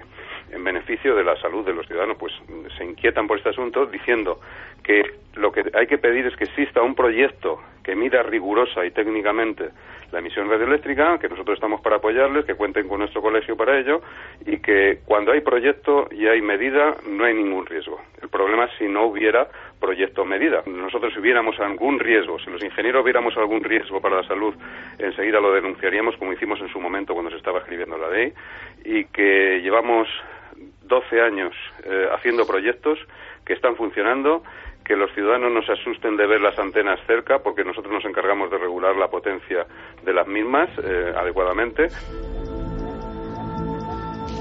Hablamos, por supuesto, con eh, Mariano Bueno, pionero de la geobiología en nuestro país. Mariano, tú te quedas tranquilo. Tú en esa casa que estamos configurando un poco y la hemos dejado lejos de una grieta o falla con radón, lejos de un centro de transformación de electricidad, ¿la pondrías más o menos lejos de una antena de telefonía móvil o no? En la medida de lo posible, sí. Eh, y si no, existen maneras de filtrar y evitar que esa radiación entre, por suerte. Eh, algo que quería aportar es que, y lo ha mencionado una, una afectada que, que, eh, que habéis puesto el corte anteriormente, Hoy día estamos encontrando nuestro trabajo, mi trabajo, básicamente es el estudio de vivienda, es un trabajo de campo. A mí me toca ir a las casas y medir las diferentes radiaciones naturales y artificiales y ver cómo están incidiendo sobre la salud de las personas y dar las recomendaciones para, que mejore esa salud. Eh, tengo que decir que mucha gente está muy asustada por las antenas, las grandes antenas de telefonía móvil, y no es consciente que el mayor foco de radiación de microondas eh, que le está afectando en su vida cotidiana, como ha mencionado una eh, de las entrevistadas anteriormente, es eh, los teléfonos inalámbricos, los teléfonos DEC porque el teléfono móvil que todos llevamos o, llevan, quien nos lleva, yo lo tengo hace tiempo bastante castigado, le suelo, lo suelo ignorar y a pesar de que mucha gente se enfada de que no, no responde, solo cojo el contestador. Eh, mm, el teléfono móvil, eh, vamos a, vamos a hacer una comparación. Eh, los estudios que están saliendo desde hace unos años comparan mucho la telefonía móvil con el tabaquismo. Eh, están, hay tantas similitudes, es tan adictivo el tabaco como el teléfono móvil. Hace 10, 15 años vivíamos sin móviles y éramos felices y ahora somos unos desgraciados y nos lo quitan. Eh, pero sobre todo el periodo de latencia. Sabemos que fumar, eh, por fumar unos cigarrillos, de momento no te pasa nada, pero al cabo de X años de fumar eh, uno o dos paquetes diarios, incrementas notablemente las probabilidades de un, de un, tumor, de un cáncer. Con el teléfono móvil está pasando lo mismo, o sea, mm, el hablar un ratito con el móvil no tiene por qué pasar nada, eh, y ya se ha contabilizado cada dos minutos de hablar con el móvil equivale a fumarse un cigarrillo.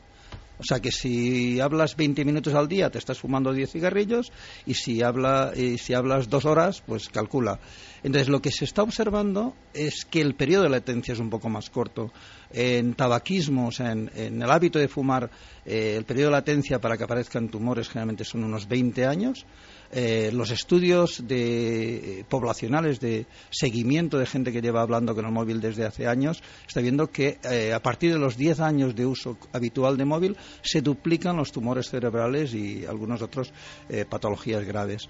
Y donde quería ir es que, como igual que el tabaquismo, hay fumadores pasivos y fumadores activos, con la telefonía móvil pasa lo mismo. Cada vez que pegamos el teléfono móvil, que es una emisora de microondas, que lleva un microondas similar al del horno microondas, pero en pequeñito dentro, del, dentro de tu aparatito, y lo pegas al cerebro, le estás dando un chute brutal, brutal, impresionante a ese cerebro, de radiaciones de microondas resonantes con circuitos biológicos. Eh, Mm, por eso se recomienda usar el pinganillo, alejar o el usar el manos libres, alejar el teléfono de la cabeza, porque cada vez que alejamos el, teléfono móvil de, nuestro organismo, no reducimos a la mitad la radiación, la reducimos miles o millones de veces, es, exponencial. Realmente la mejor protección es alejar. Pero el problema es cuando tú estás sometido a radiaciones que vienen de fuera, cuando tú eres un fumador pasivo, cuando las antenas que rodean tu casa te están irradiando las 24 horas, pero curiosamente lo que más está perjudicando en estos momentos son los teléfonos DEC, los teléfonos inalámbricos, porque lo que muy poca gente sabe es que el teléfono inalámbrico, la base, también es una base de microondas, similar al teléfono móvil, pero que está emitiendo las 24 horas del día. El teléfono inalámbrico no emite solamente cuando tú hablas por teléfono, sino que la base está emitiendo microondas las 24 horas del día.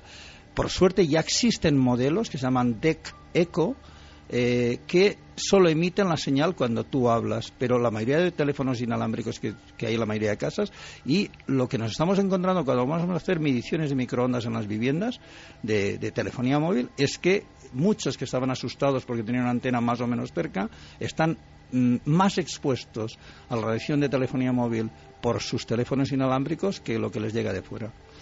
Yo te voy a decir, Mariano, que a mí esto me parece de lo más apasionante y, preocupante, por otro lado, ¿no? Y fascinante también eh, que hemos comentado en los últimos tiempos, porque hay tal eh, desequilibrio entre lo que conocéis y lo que desconocemos que se genera ahí una especie de, no sé, de, balanza absolutamente volcado hacia un lado y eso eh, evidentemente nos hace tener ansias de aprender. Luego te preguntaré, por supuesto, eh, aunque sean en flashes, pues cómo debería ser el lugar para dormir o el lugar para trabajar, ¿no? Pero eh, a nivel periodístico hay una cosa que, que, no te puedo dejar de preguntar y que me parece hasta lógica y que Santi Camacho va a entender muy bien. estoy seguro que, que cada vez te demandan más eso de medir la salud de una casa, por decirlo así, ¿no? Me parece hasta lógico. Con este retorno eh, o este intento, ¿no? de la vida saludable y de empezar a comprender que la salud, el tiempo, la ecología, tantas cosas son más importantes que el hecho de acumular cosas, ¿no? Pero por otro lado estoy imaginando, ¿y has tenido problemas alguna vez, Mariano, en estos años? Es decir, eh, estás hablando de cosas que son complicadas, estás hablando de cosas y defendiendo cosas que también eh, van en contra de otros intereses. En alguna ocasión, eh, te han vetado, has sentido eh, demasiados ojos sobre la nuca, eh, has, visto trabajos truncados. Personalmente, quizás mi trabajo siempre ha sido muy, muy neutro en ese sentido. Yo soy divulgador de información que tampoco la genero yo. O sea, solo hay que buscar. Si sí, pero quizá, quizá, por eso más peligroso, porque leo 14 ediciones ¿no? en, tu primer libro. Sí, Sí, la, la, diferencia quizás es que yo nunca me he enfrentado a nadie. Quiere decir que de alguna forma yo sé de compañeros que hacen mi mismo trabajo y que por, por cuestiones personales pues han abanderado campañas eh, en contra, por ejemplo, de las empresas de telefonía móvil y les han hecho la vida imposible, pero realmente les han hecho la vida imposible. Yo sé de médicos, hay unos médicos en el Hospital de la Fe de Valencia, el Gómez Perreta y, el Portolés, que llevan años eh, eh, de alguna forma levantando su voz porque ven los casos. yo he, ido a hacer estudios en varias casas que habían sido los médicos del hospital, que habían hecho ante casos de leucemia. Decir, eh, oiga, este niño mm, vive cerca de alguna antena telefonía móvil o de algún transformador o tal, y les han pedido que hicieran el estudio y, hemos confirmado que era cierto, porque hay determinados tipos de patología que ya se están asociando muy bien. Si alguien tiene dudas, está científicamente todo muy muy bien estudiado y, testado. Eh, solo tiene que entrar en la web bioiniciative.org. Eh, ahí hay, eh, es una, una, web que, configuran cientos de, médicos e investigadores a nivel internacional y que van volcando, van introduciendo todas las investigaciones que encuentran relación entre estas radiaciones y, la salud. Yo personalmente, en mi trabajo, y lo digo así, o sea, soy de esas personas que mi trabajo es informar, divulgar y posiblemente porque nunca he ido a confrontar. Para mí lo importante es hacer llegar la información de una manera neutra. Nunca y también eh, he procurado eh, tener unas bases sólidas de formación y de información. Es decir, que a fin lo que cuentas eh, no te lo inventas, estás divulgando investigaciones que están haciendo, como algunos que habéis mencionado aquí, investigadores de primer orden, que, mm, como, como también se ha comentado aquí, que se quieren acallar porque lo que dicen no gusta a ciertos intereses económicos, pero bueno, mm, quizás no sé, no, tampoco te puedo decir por qué no, nunca he tenido una confrontación directa quizás porque cuando alguien ha querido rebatirme, le, va sacando los diferentes estudios e investigaciones, dices, bueno, mm, en todo caso, discútete con el investigador que, ha llevado el caso, que ha, que ha hecho esta investigación. Eh, Mariano, la semana pasada hablábamos de una casa donde había una serie de, crímenes, de, brotes de locura. En los casos más terribles que tú has conocido de casas enfermas, vamos a llamarlo así, por diferentes factores, puede haber una relación incluso en, brotes psicóticos, locura, no solo enfermedades, mm, bueno, depresión también, ¿no? desde, desde, el inicio de los estudios, pensemos que ahora estamos hablando de telefonía móvil de, alta frecuencia pero cuando yo empecé en, los años 80 eh, no existía la alta frecuencia, bueno, sí, existían la radiofrecuencia en temas de radio y había algunos estudios, pero lo que sí estaba muy comprobado era todo el tema de la baja frecuencia, de las líneas de alta tensión, de los transformadores, y ya ocurrió algo muy parecido. O sea, las estadísticas nos mostraban niveles mayores de ansiedad y, sobre todo, depresión y suicidios en la población que vivía cercana a, líneas de alta tensión. Esto se está reproduciendo de nuevo en el tema de la telefonía móvil. Y la explicación es muy sencilla, es que es de cajón. Eh, vuelvo, eh, es lo, que nos está mostrando eh, el compañero que ha explicado el estudio con los ratones. Es que está clarísimo. Los procesos neuronales son resonantes con ondas electromagnéticas. Es algo que la medicina está haciendo patente en estos momentos, aunque hace años que se conoce, pero no se estaba haciendo tan patente que las células no solo se comunican por vía química, de, a, través de los axones y de moléculas químicas, sino que hay una comunicación eléctrica, o sea, impulsos eléctricos, y ahora se sabe que hay una comunicación electromagnética. Todas las células en su membrana tienen unas proteínas, las hélice alfa, que son espirales de una determinada longitud y que si las miramos, cuando se amplían al microscopio, en realidad eh, eh, es lo más parecido a la antena de tu teléfono móvil. O sea, cada célula tiene unas antenitas con las que emite y capta señales electromagnéticas en frecuencias, por desgracia, resonantes con algunos sistemas de telecomunicación eh, humana. Quiere decir, que nuestro cuerpo está recibiendo señales de forma aleatoria, nuestro cerebro está recibiendo señales que no sabe cómo interpretar y empieza a generar hormonas o neurotransmisores o sustancias que no corresponden a la función biológica y nos vamos volviendo locos. O sea, para mí más grave que los tumores cerebrales, con todo el tema de la alta frecuencia, más grave que, que el cáncer, que es lo que más nos preocupa, es que de alguna forma nos estamos volviendo un poquito cada vez más dementes, o sea, nuestro cerebro cada vez está más alterado por eh, una serie de informaciones aleatorias que le llegan en forma de ondas electromagnéticas que no sabe cómo interpretar y eso crea un montón de disfunciones que pueden ir desde problemas físicos concretos a problemas psíquicos muchas veces graves. Santi, estamos hablando de pura y dura conspiración al primer nivel, yo creo. No, sencillamente además es que efectivamente están concurriendo muchos intereses en eh, ocultar las cosas. Por ejemplo, o sea, nada más sencillo lo de que las radiaciones de microondas no son buenas, la mejor prueba es que ahora mismo se está desarrollando armamento de microondas. Esta misma semana salía a, los medios la noticia de que eh, ya hay eh, operativos en Estados Unidos y pretenden exportarlo sistemas para dispersar multitudes para dispersar manifestantes, vaya, eh, basados en microondas, eh, concretamente microondas de 2,45 gigahercios que eh, lanzadas contra un grupo hostil, lo llaman armamento no letal, pero, pero, es bastante desagradable, la gente empieza a sentir que su piel comienza a arder, que empieza a subir su temperatura corporal, porque esa frecuencia que es mm, precisamente con la que es resonante el agua, pues hace literalmente hervirles la sangre en las venas.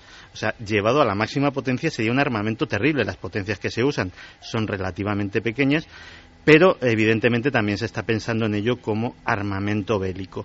Es decir, eh, estamos hablando de unas energías que no son ni mucho menos para tomarlas a broma, que pueden ser potencialmente utilizadas para ser muy dañinas y que también pueden serlo por accidente, evidentemente. Vamos a dar un giro, yo creo que el dossier merece la pena y le pido a Mariano que sé que las horas son terribles, intempestivas, pero que se quede unos minutos más porque hay un aluvión eh, sin precedentes prácticamente de preguntas, de cuestiones, de polémicas y, me gustaría, pues no para tranquilizar, sino para hablar un poco del aspecto positivo que también existe, por supuesto, aunque igual habría que hacer otro programa, ¿no? De las fuerzas positivas que recorren el mundo. Antes hablábamos de cruces Harman. Vayamos un poco a la antigüedad, porque creo que Javier nos quiere contar una cosa muy interesante. Hemos hablado con un arqueólogo, eh, con Pablo Novoa, que utiliza el conocimiento, vamos a llamarlo, de la geobiología, de la radiestesia, y esto me parece muy interesante, porque en sus estudios en España y en Portugal, sobre todo, ha encontrado símiles o, vamos a decirlo, ecuaciones que encajan como un puzzle entre esas líneas, esas corrientes telúricas, eh, esas circunstancias de la geobiología y los lugares de culto. Le escuchamos. Nosotros hemos, eh, es decir, yo personalmente y con psíquicos hemos experimentado en numerosos lugares arqueológicos eh, que existen energías que probablemente los conocidos los conocían antiguamente los los pobladores prehistóricos. Esas líneas hoy se identifican como algunos investigadores como líneas Curry, Harman o líneas Ley, que y probablemente construían algunos monumentos o algunas construcciones principalmente de tipo megalítica para señalizar esos lugares como, como sitios propicios para, para activar algún tipo de energías que nosotros desconocemos. Y por eso creemos que en la antigüedad los, los antiguos eh, pobladores de, esos lugares pues conocían la existencia de esas líneas o de esas energías y que producía efectos curativos o efectos buenos eh, sobre sobre el hombre. No de malos yo no tengo conocimiento porque normalmente cuando visito esos lugares de tipo arqueológico siempre emanan una, una energía de tipo positiva.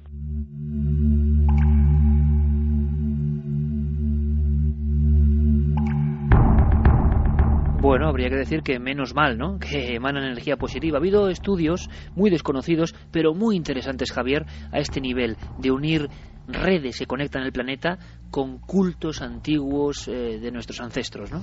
Quizá el más significativo sea el llamado Proyecto Dragón, que en 1977 eh, puso en marcha ya con unas sólidas bases científicas eh, Paul de Veró, un investigador que desde hace muchos años está dirigiendo una publicación que sin duda Mariano Bueno conoce también muy bien, que es The Lay Hunter.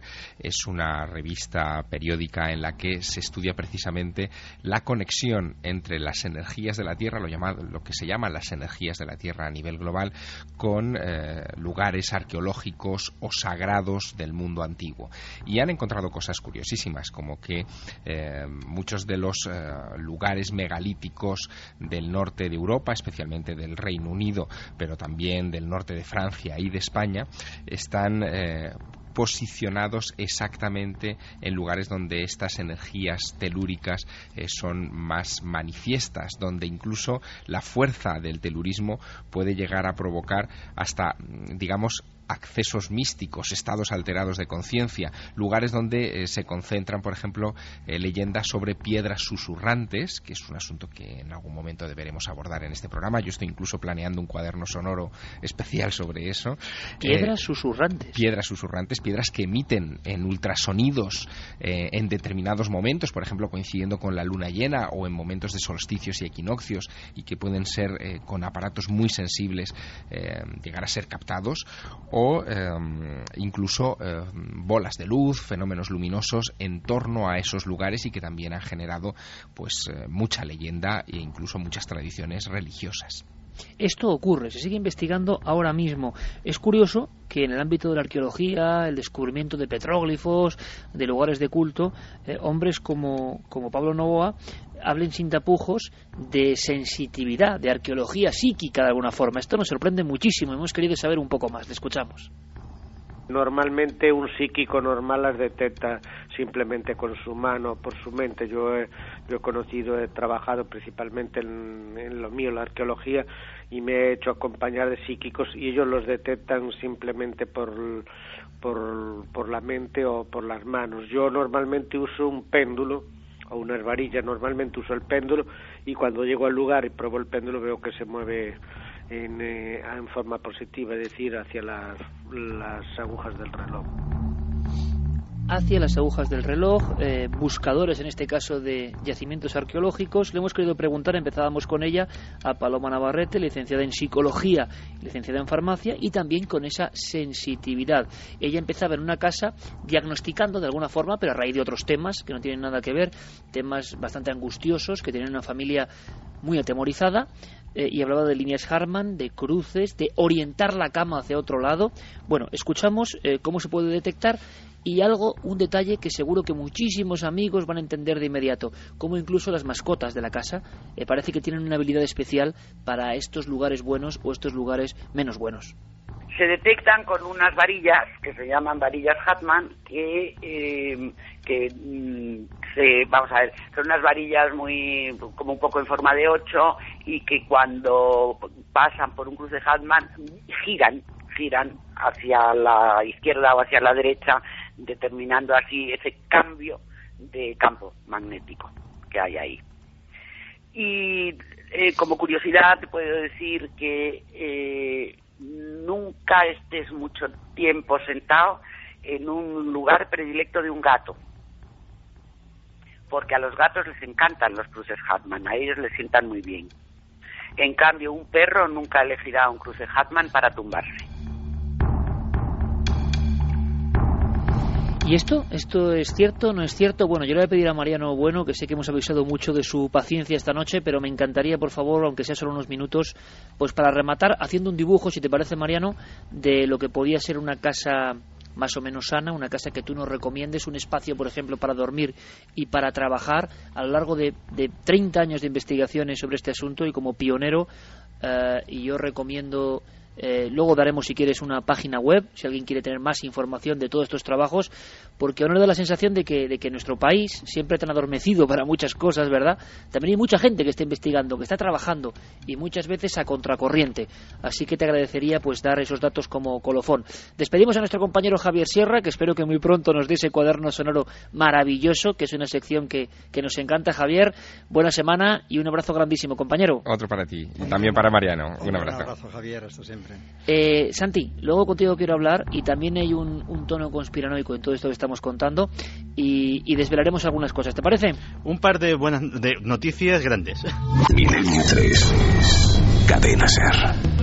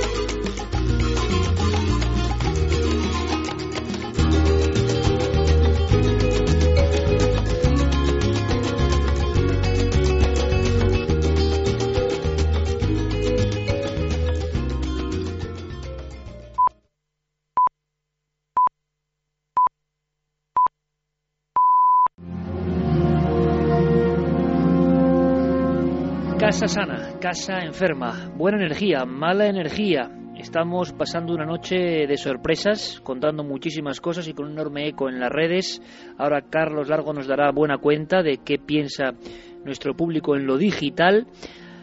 Eh, en Ser Maestrat Vinaroz, eh, con el técnico Juan José Benito Salgado, nuestro amigo Mariano Bueno, eh, revelando ahí muchísimas cuestiones interesantísimas. ¿Cómo podíamos desconocer todo esto? Bueno, pues no lo sé, pero hay muchos campos que, que yo creo que son importantes para el ser humano. Luego cada uno, como siempre, que opine libremente, eh, aunque claro, no podemos marcharnos, le hemos pedido que se quede un poco Mariano, ciertas recomendaciones, ¿no? Ciertas recomendaciones básicas. Rapidísima ronda de opiniones, Carlos.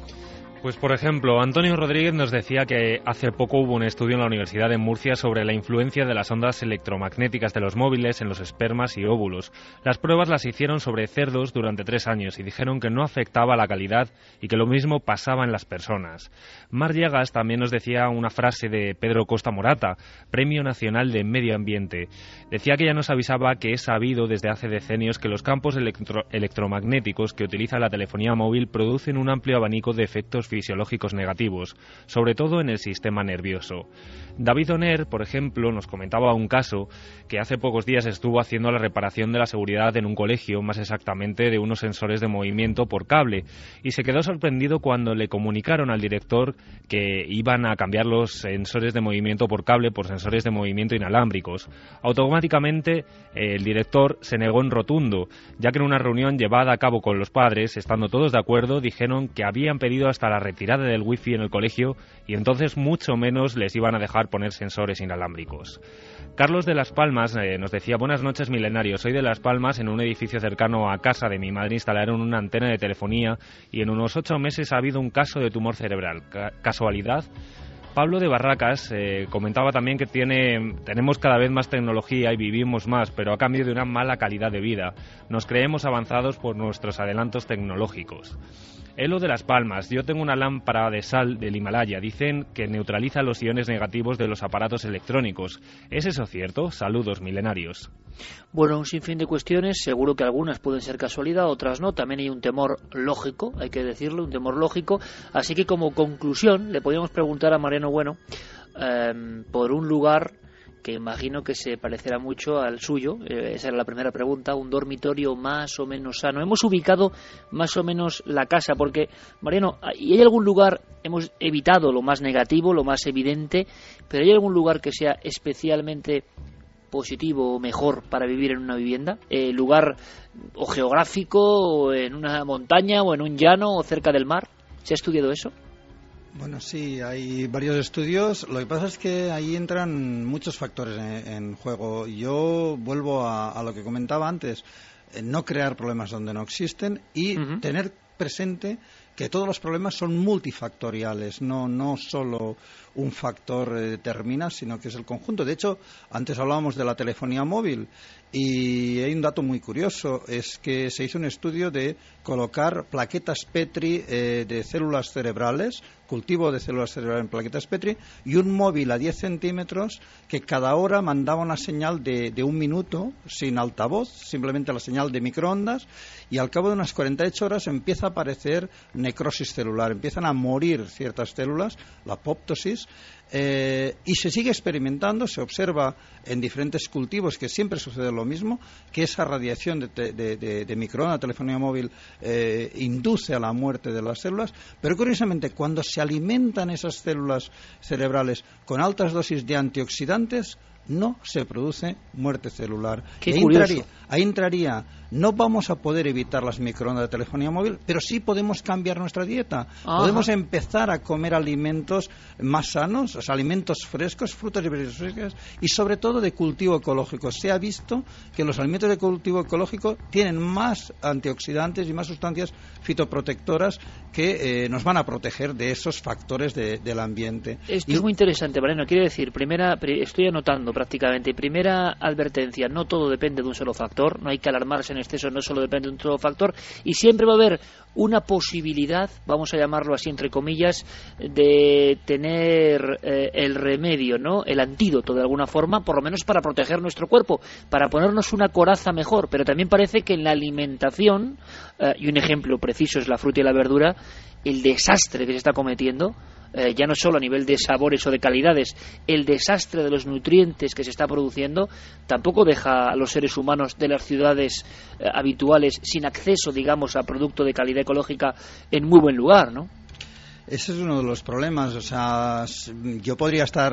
Mi otra especialidad es la agricultura ecológica y la alimentación saludable y decir, bueno, están todos los días saliendo estudios.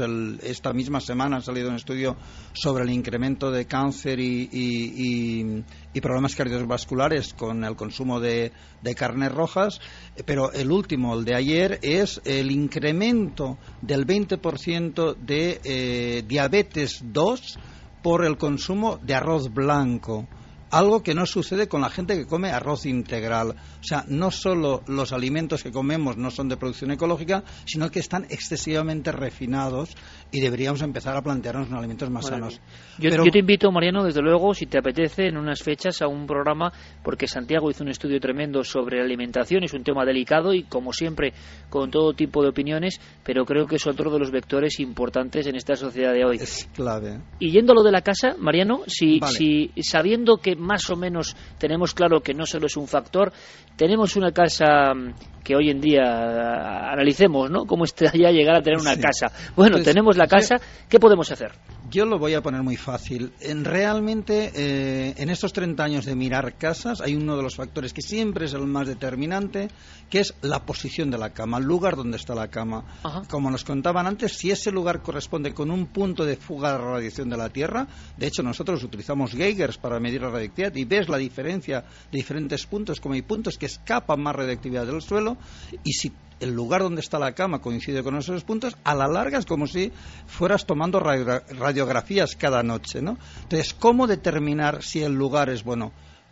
la gente puede consultar a especialistas, pero es que a nivel personal, simplemente unas varillas eh, en forma de L, las de los zaoris, para buscar pozos de agua, podemos desmontar unas perchas de estas de alambre, hacer dos Ls, eh, de 35 centímetros la parte larga por 15 la parte corta y cogemos una en cada mano y nos relajamos.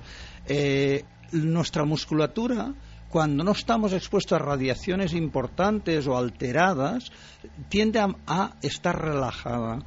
Pero cuando entramos en una zona que hay demasiada radiación o la alteración magnética es muy importante, el cuerpo reacciona contrayendo la musculatura, como poniéndose en defensiva, como cuando algo sentimos que nos agrede, tensamos la musculatura. Entonces, vamos caminando tranquilamente por el espacio de la habitación con una varilla en cada mano, en paralelo las dos varillas y si en algún momento empezamos a caminar sobre una zona con una excesiva radiación de la Tierra o con una alteración electromagnética importante, la tensión que va a producir sobre nuestra musculatura inducirá un movimiento de las varillas que veremos que se cruzan sin que nosotros hagamos nada. O sea, sorprende mucho. Los, la mayoría de personas cuando lo hacen por primera vez dicen que yo no soy, que yo no soy, porque te da la sensación de que se mueven solas. En realidad se mueven solas porque tu musculatura se está tensando. No son las varillas lo que detectan, y eso es lo que quiero especificar, es el cuerpo el detector de estas radiaciones y el que responde a ese estímulo. ¿Y ese cruce marino es bueno o malo? Esa es la zona peor, la, la, la que te está indicando que hay demasiada radiación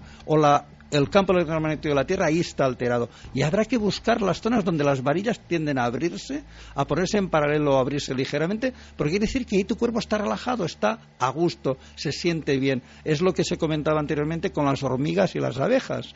Las hormigas y las abejas absorben esa radiación, o los gatos buscan estos puntos de máxima radiación porque se cargan con esa electricidad y esa energía y la aprovechan. Nosotros no, para nosotros es un exceso. O sea, lo que decía Paloma Navarrete hace un momento, los gatos acuden en sus cruces y los perros parece que los huyen. Exactamente, partimos de un principio, la energía ni es positiva ni es negativa. La energía, o sea, todo es energía y es la interacción, el intercambio eh, que hacemos con la energía del entorno. La radiación solar es vital para la vida. Un exceso de radiación solar pues produce eh, quemaduras eh, o incluso cáncer de piel. Por lo tanto, es el tiempo de exposición y la forma en que nos relacionamos. Las varillas de L siguen siendo con toda la tecnología y si yo cuando llego a una casa y abro mis maletines de equipos electrónicos es impresionante, pero al final lo que determina un buen sitio de un lugar que hay que evitar es la, propia sensibilidad corporal amplificada con, unas varillas. Y luego está la parte eléctrica. Hacemos una medición de la casa y observamos si tiene campos eléctricos de la instalación, de la propia instalación del edificio, campos electromagnéticos de algún transformador dentro de la casa o externo, y luego los campos de alta frecuencia, que curiosamente antes se ha comentado las nuevas armas de microondas y se ha comentado que, estaban en los eh, eh, mm, 2,4 eh, gigahertz, curiosamente es cercana al wifi. O sea, las antenas wifi emiten una, en una pulsación muy próxima a esas nuevas armas electromagnéticas a base de microondas. Entonces, medimos si hay alguna fuente de radiación de alta frecuencia y aquel que no quiera medir es muy fácil, solo tiene que experimentar. Partimos del principio anterior, no crear problemas donde no existen. Pero si una persona que no duerme bien por la noche, que tiene frecuentes cefaleas, que se levanta, muy interesante, muy importante, se levanta más cansado por la mañana que cuando fue a dormir, que empiece a experimentar. Primero, sin hacer nada, cambiar la posición de la cama a otro lugar y a ver qué pasa. Después, eh, desconectar la instalación eléctrica por la noche, dejar solamente el frigorífico conectado, pues se descongelaría, y el resto de la instalación eléctrica durante varias noches seguidas desconectarla y observar. No hay que creerse nada porque lo diga alguien o porque está escrito en los libros. Uno tiene que experimentar y llegar a las conclusiones por su propia experiencia. Entonces, yo lo único que invito a los que nos están escuchando a que experimenten, a que observen qué pasa cuando, desconectamos la instalación eléctrica. Hay cientos de personas que después de hacer eso tan sencillo que no le cuesta ningún dinero, manifiestan el cambio radical de sus vidas, de no poder dormir normalmente, solo poder dormir con pastillas, a dormir plácidamente, a despertarse muy descansado, porque aquí no se ha hablado del factor clave en toda esta historia, que es la melatonina, que es la hormona que fabrica la glándula pineal y tiene efecto antimutágeno y regenerador. Es la que nos da la sensación de sueño y es la que de alguna forma nos repara cada noche. Pues se ha visto que la, melatonina, o sea, que la, glándula pineal es fotosensible. Si dormimos con luz o, hay excesiva luz, no fabricamos melatonina, pero si hay campos electromagnéticos, y esto se sabe desde los años 80, tampoco fabricamos melatonina. Y si hay una radiación terrestre muy importante, tampoco. Quiere decir, por la noche no reparamos y nos vamos deteriorando poco a poco y vamos enfermando. Y qué clave además, claro, Mariano, qué clave es el descanso y más en la vida cotidiana. Yo, yo he escuchado muchas veces, eh, bueno, eh, personas con pesadillas recurrentes, eh, siempre uno pues intenta pensar en que es por, por lo que le está ocurriendo, el subconsciente, lo que sea, pero algún experto en alguna ocasión me dijo que ojo con eso de dormir dos cosas, yo no sé si es verdad o no, eh, cableados por debajo del cabecero de la cama o próximos a la cama y aparatos móviles, relojes digitales, tal, al lado. ¿Eso es cierto o no? Totalmente, totalmente, y quien lo dude que lo experimente, que lo experimente. Sobre todo lo de, últimamente hay mucha gente que deja el teléfono móvil cargando con el cargador en la mesilla de noche y no se da cuenta que, que tiene dos problemas. Uno, el, el transformador de ese cargador está emitiendo un campo electromagnético de baja frecuencia de 50 ciclos por segundo que altera las ondas cerebrales.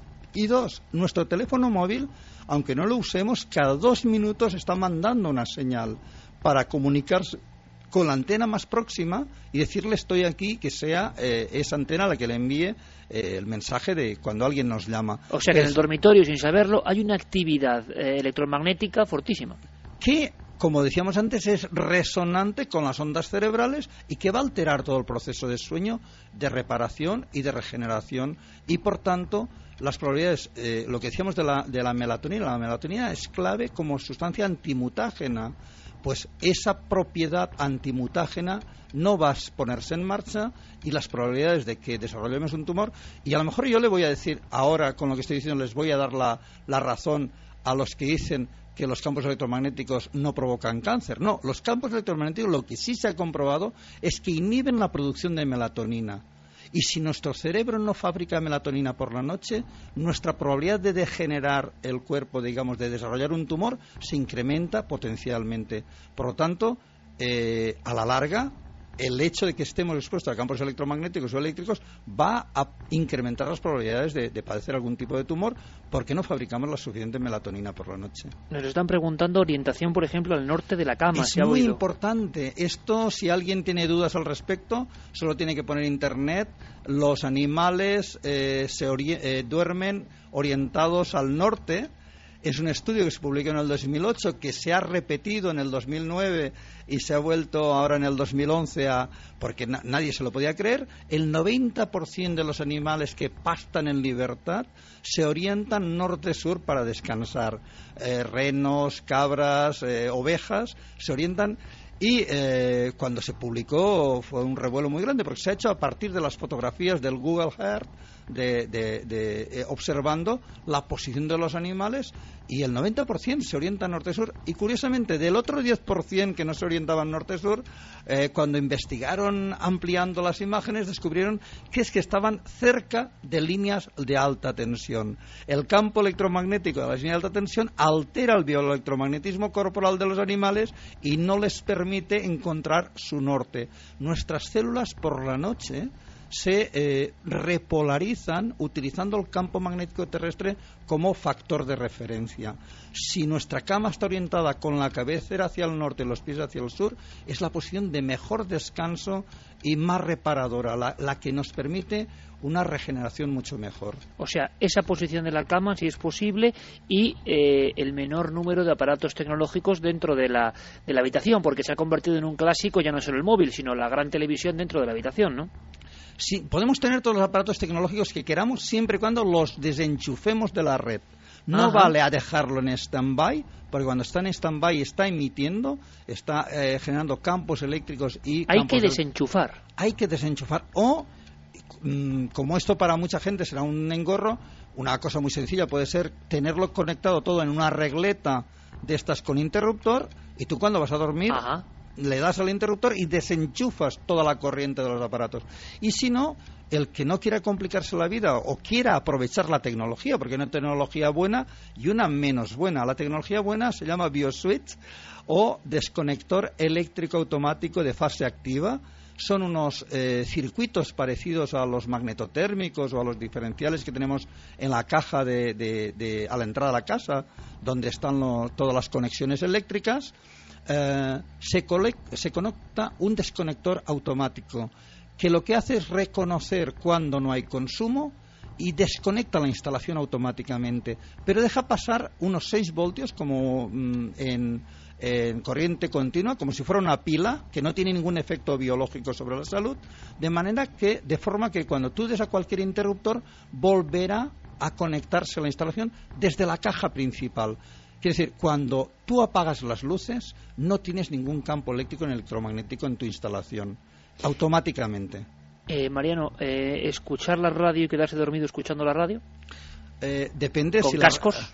de repente si la radio es de pilas o está conectada a la red. De nuevo tenemos el mismo. Ajá, de pilas no hay tanto problema. No hay problema porque eh, a fin de cuentas los campos electromagnéticos que genera el circuito apenas salen del, del transistor o del equipo de radio pero el problema es cuando lo enchufamos a red, hay un transformador que transforma 220, 240 voltios en 6 o 12 voltios que utilizará el aparato, y ese transformador sí que genera grandes campos electromagnéticos. Pero si es de pilas, lo único que puede pasar es dependerá más que nada de las noticias que escuches. Quiero decir, si, te si, si, en la radio hay programas interesantes, pues aprenderás cosas aunque estés dormido. Pero si, son, si, son, malas noticias, pues lo pasarás mal. Yo estoy seguro, Mariano, te aseguro que miles de personas, yo el primero, vamos a hacerlo de, por si acaso, lo de la regleta. Yo recuerdo en un en un congreso hace muchos años que alguien me estuvo comentando algunas cosas de este tipo y claro, eh, es que tampoco hay nada que perder, ¿no? Y uno dice, oye, yo prefiero eh, hacer esto. Yo recuerdo con los relojes, por ejemplo, si alguien que me recomendó que era mejor el reloj, eh, bueno, dejarlo fuera de... No, no, dormir con él en la muñeca. Vamos a, al lugar de trabajo, si te parece, porque serían los dos grandes epicentros, uno el descanso evidente, pero también pasamos tanto tiempo eh, delante de una mesa de trabajo, ¿qué recomendaciones básicas podemos dar? Sí, de hecho, eh, tú has comentado varias veces mi libro Vivir en Casa Sana.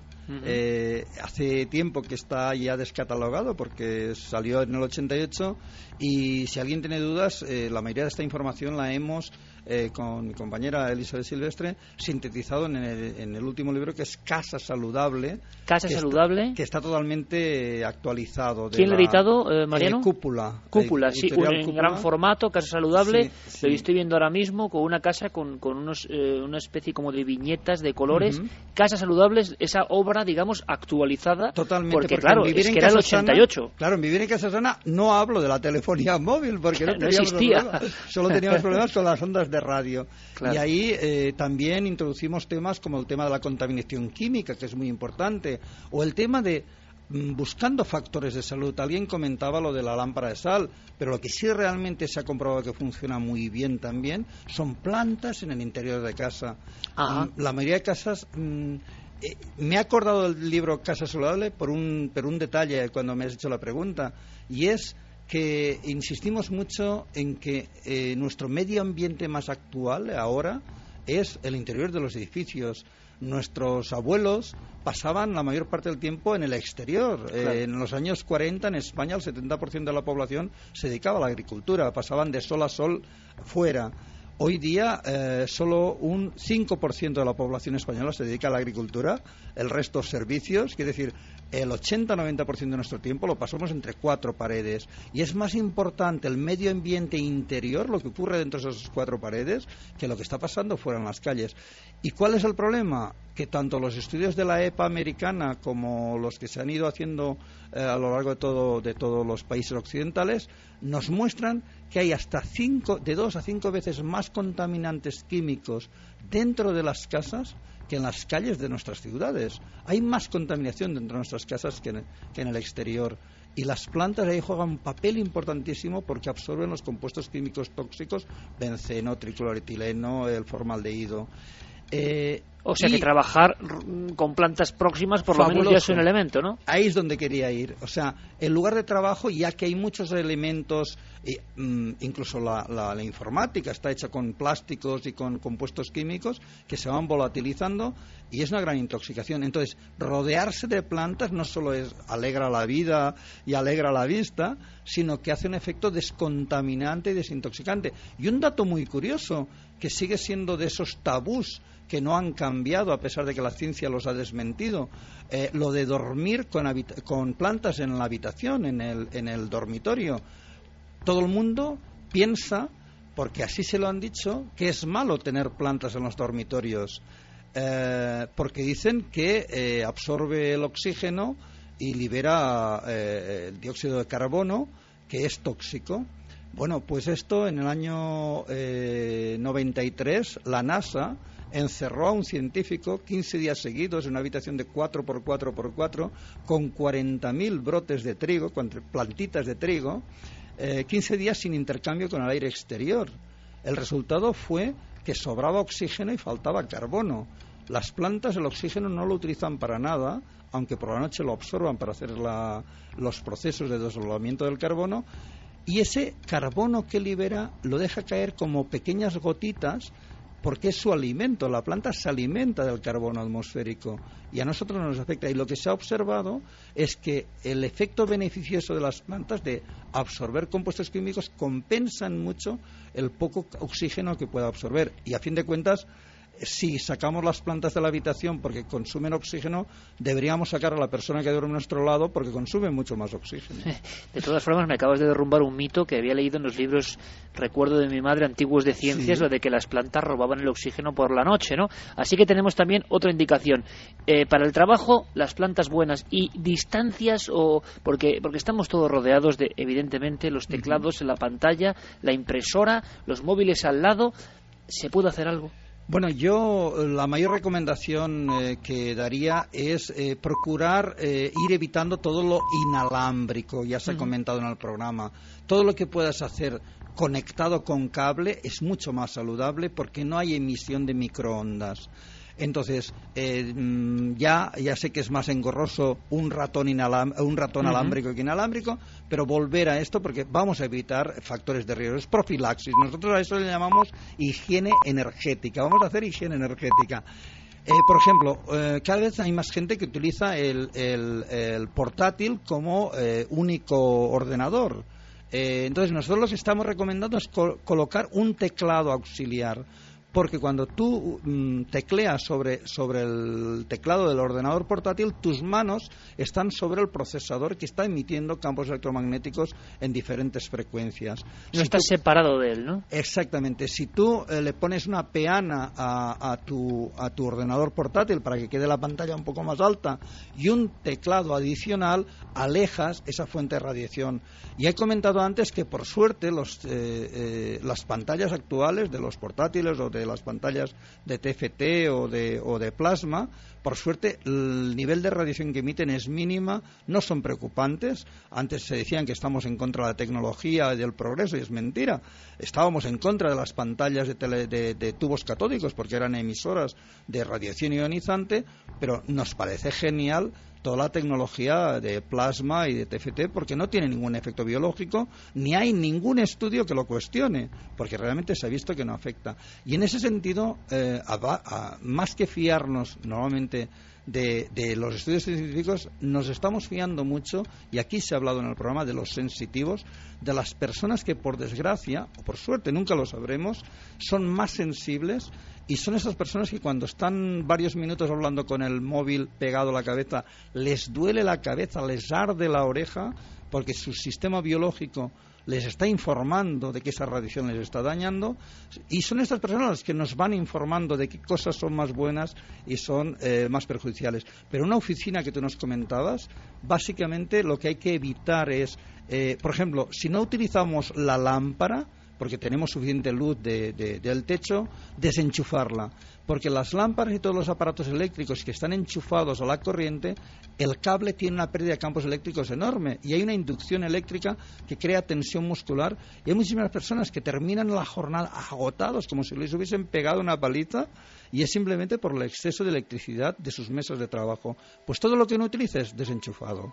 Bueno, realmente increíble. Yo creo que ha sido una clase magistral, Mariano. Yo creo que eh, ha sido una clase, pero a cientos de miles de amigos. Y, lo que va a generar este programa. Seguramente muchas personas pensarán que, ahí está la clave, lo cierto. Otros dudarán más y seguirán eh, a su forma. Lo que está claro es que la geobiología está alcanzando una fuerza tremenda y que el propio sentido común del ser humano, intentando recuperar su yo antiguo, ancestral, eh, yo creo que, no hace más que volver, ¿no? Braceando hacia eso, la cultura ecológica, el intento de la casa sana. Eh, yo puedo decir que tanto Carmen como yo, una de las mejores cosas que hemos hecho, yo tengo que decirlo, es de alguna forma alistarnos en lo posible a, poder tener acceso a verduras y frutas eh, ecológicas, ya no solo por cuestión de sabor, es una cuestión que uno casi casi siente en el organismo. Pero de todo eso, si te parece que es otro vector fundamental, Mariano, yo te invito a que hablemos en un dossier sobre ese mundo que, también tiene cosas que dan miedo, miedo real, eh, que es la alimentación, qué está pasando, qué está ocurriendo y eh, cómo podemos también salvarnos, ¿no? Dando un poquito de esperanza. Recomendamos tu, tu último libro, Casa Saludable. Quien quiera más información puede acudir, es muy sencillo, poniendo Mariano Bueno directamente en Google, ¿no? Eh, van a ir directamente, pero mariano-bueno.com, ¿no?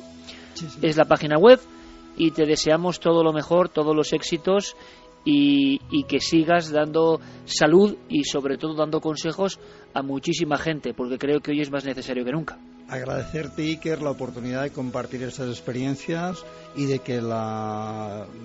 Me siento muy contento de ver que la gente está abriendo su conciencia, su mente a realidades. Ya te digo, llevo 30 años diciendo más o menos lo mismo que he dicho hoy eh, pero hace 30 años yo estaba loco, era un antiprogreso y hoy día eh, te das cuenta que simplemente mm, por circunstancias de la vida o que ya hablamos en un programa que estuve contigo hace años, tuve una muerte clínica temporal a los seis años y eso creo que dejó mi mente más abierta a ciertos aspectos que, que luego pues la, la vida va confirmando que hay algo de cierto en todo esto. Entonces, Mariano, claro, ser pionero y romper paradigmas no es muy fácil.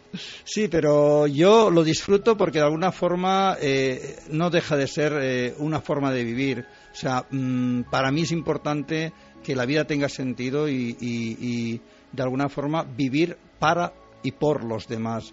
Entonces, tanto mi trabajo con la agricultura biológica, con la geología y con las otras áreas de trabajo es para intentar ayudar a la gente a vivir mejor, a ser más felices y lo que comentabas hace un poquito, a cultivar salud. Eh, tanto física, mental como espiritual, que creo que todos lo necesitamos. Pues de verdad que será un placer escucharte a menudo, Mariano. Te espero en la tele dentro de poco. Un abrazo muy fuerte. Muy fuerte.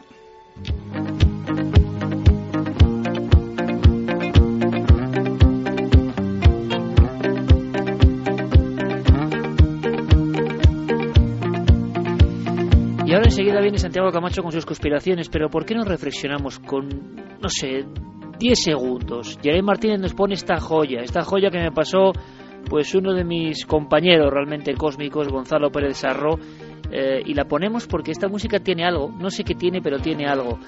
Eh, Estrella del Norte de Platino, antiquísimo tema, Michael Field.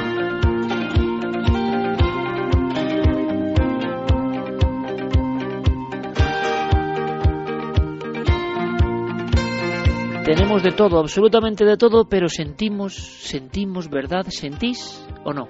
Que no es el camino.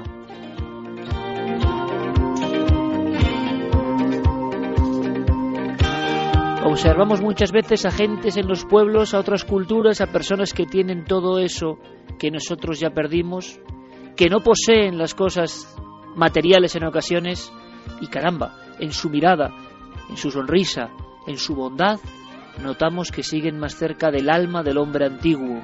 ¿Y cómo recuperar ese alma y adaptarla a nuestro tiempo?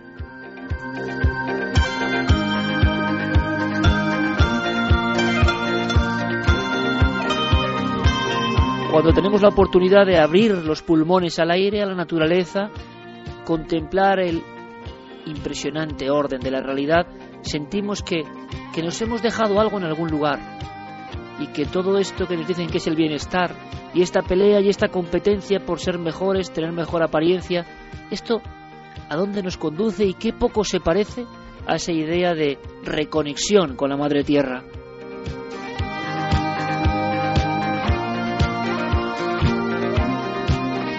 Y si los prehistóricos, los neolíticos, los etruscos o los iberos tenían conocimientos, ¿Por qué los hemos dejado a un lado? ¿Por qué los hemos sustituido por esas ínfulas de grandeza? Por esa especie de información casi casi basura cotidiana, diaria, que no nos aporta nada. ¿Dónde han quedado las cosas que de verdad nos importan?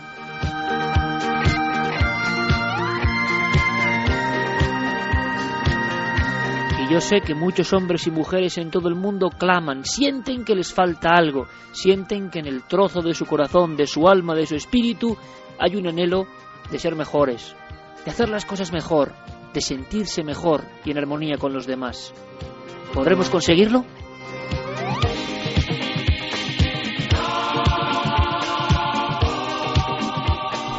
Porque a veces, y lo hemos dicho en muchas ocasiones amigos, el misterio es una forma de dudar, de sondear, de descubrir joyas en mitad de la maleza, de darse cuenta de que esa reconexión esa recuperación es la única forma de seguir auténticamente vivos y en armonía.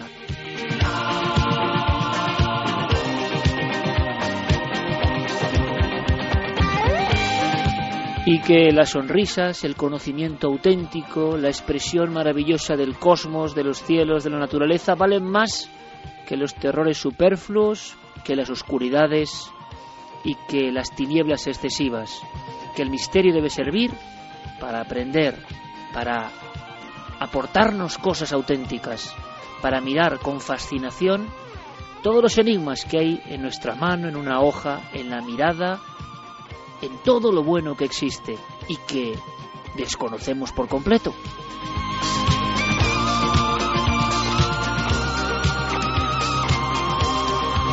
En fin, descubriendo cosas. Yo esta noche he apuntado unas cuantas y eso empieza a ser, en este mundo tan rápido y tan lleno de información superflua, una auténtica novedad, un auténtico lujo.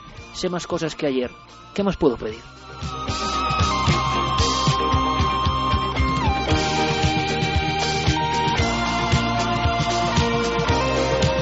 Y vamos a ver si ha recogido alguna que otra joya perdida en el marasmo de la red, nuestro compañero Diego Marañón. Y luego Santi nos va a contar algunas cosas que son sumamente interesantes, como es habitual en el maestro Camacho.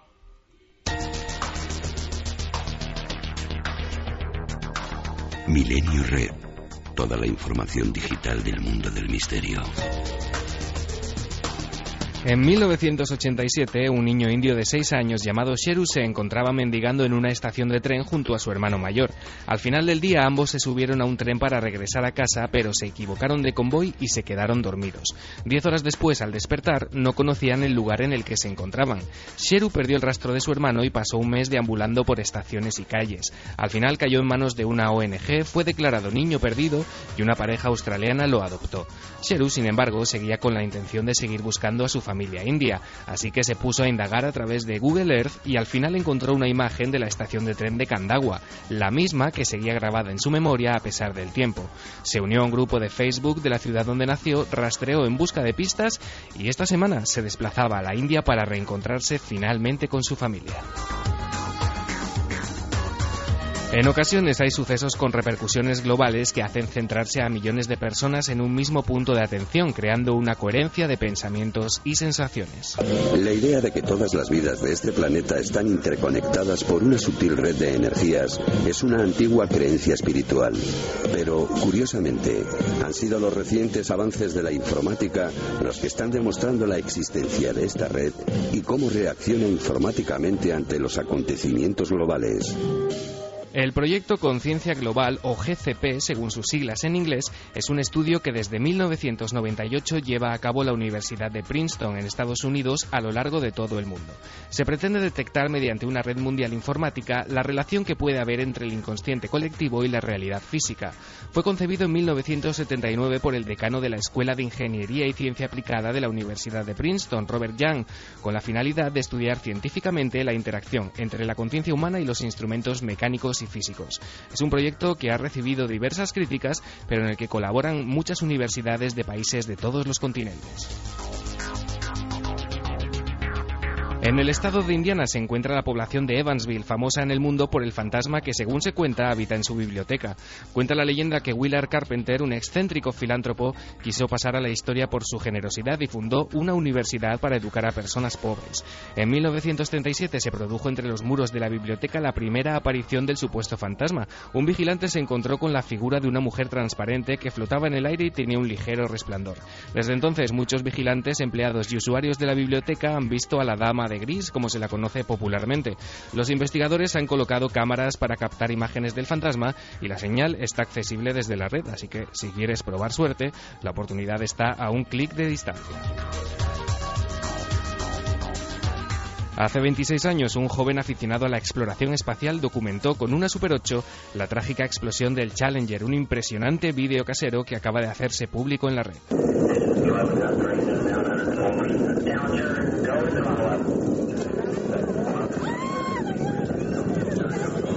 La explosión del transbordador espacial Challenger pocos segundos después de su despegue permanece como una de las tragedias más impresionantes en la historia de la exploración sideral, un accidente que costó la vida a los siete astronautas que integraban la tripulación. Pero nunca hasta ahora se había podido observar el vídeo tomado por un entusiasta aficionado a los proyectos de la NASA, un joven de entonces 19 años, de nombre Jeffrey Old, que aquel 28 de enero de 1986 fue hasta las inmediaciones del Centro Espacial Kennedy en Florida para atestiguar el lanzamiento y registrarlo con una cámara casera Super 8. Aquí lo dejamos en siete días, más noticias y recomendaciones del mundo virtual. Hasta entonces y gracias a Guillermo León tendréis disponibles en ikerjiménez.com todos los enlaces para profundizar en los temas que hemos tocado hoy. Porque ya sabéis que el misterio continúa en la red.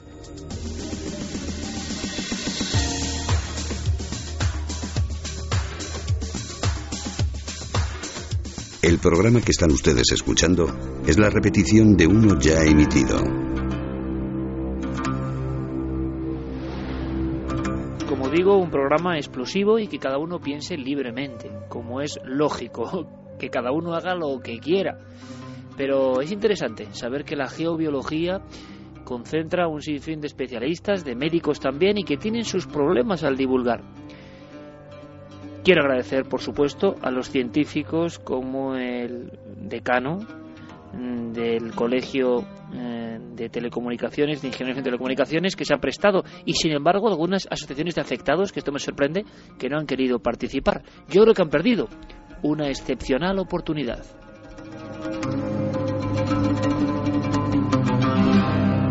Santiago Macho, compañero, la conspiración, tus noticias, tus pinceladas de actualidad, hay algunas cosas también para acabar eh, de sorprendernos definitivamente, ¿no?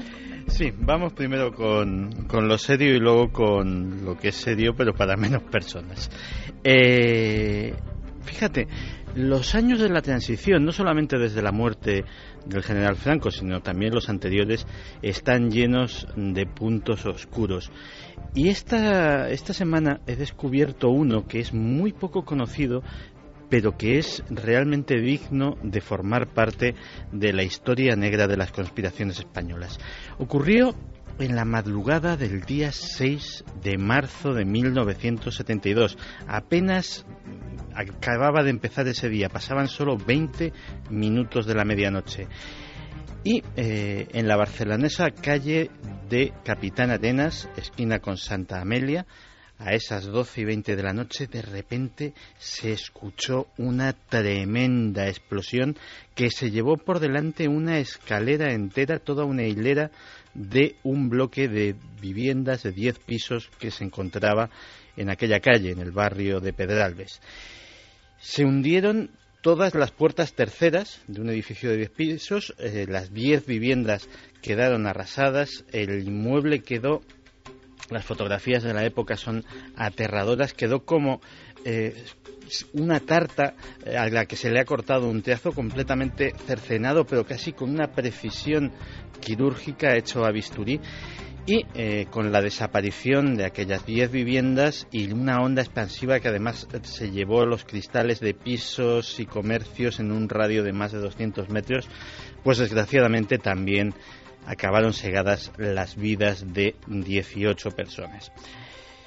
El origen de eh, la tragedia, eh, la verdad es que comenzó a ser polémico y desde luego estuvo en el centro de una candente, una candente controversia, porque en el principio se pensó en el gas natural como origen de la explosión. Eh, el gas natural se estaba eh, instalando eh, en, Barcelona en aquella época, en aquel año 1972. Hasta entonces lo que había era gas butano o gas ciudad. Y, sin embargo, empezó a haber investigaciones por parte del Colegio Oficial de Ingenieros de Cataluña, del Consejo Internacional del Gas, que mandó eh, expertos a hacer toda clase de pruebas, entre ellas hacer una reproducción a escala del edificio y volarlo para demostrar que aquello, pues, eh, si tenía un origen en el gas natural utilizado en la vivienda o no.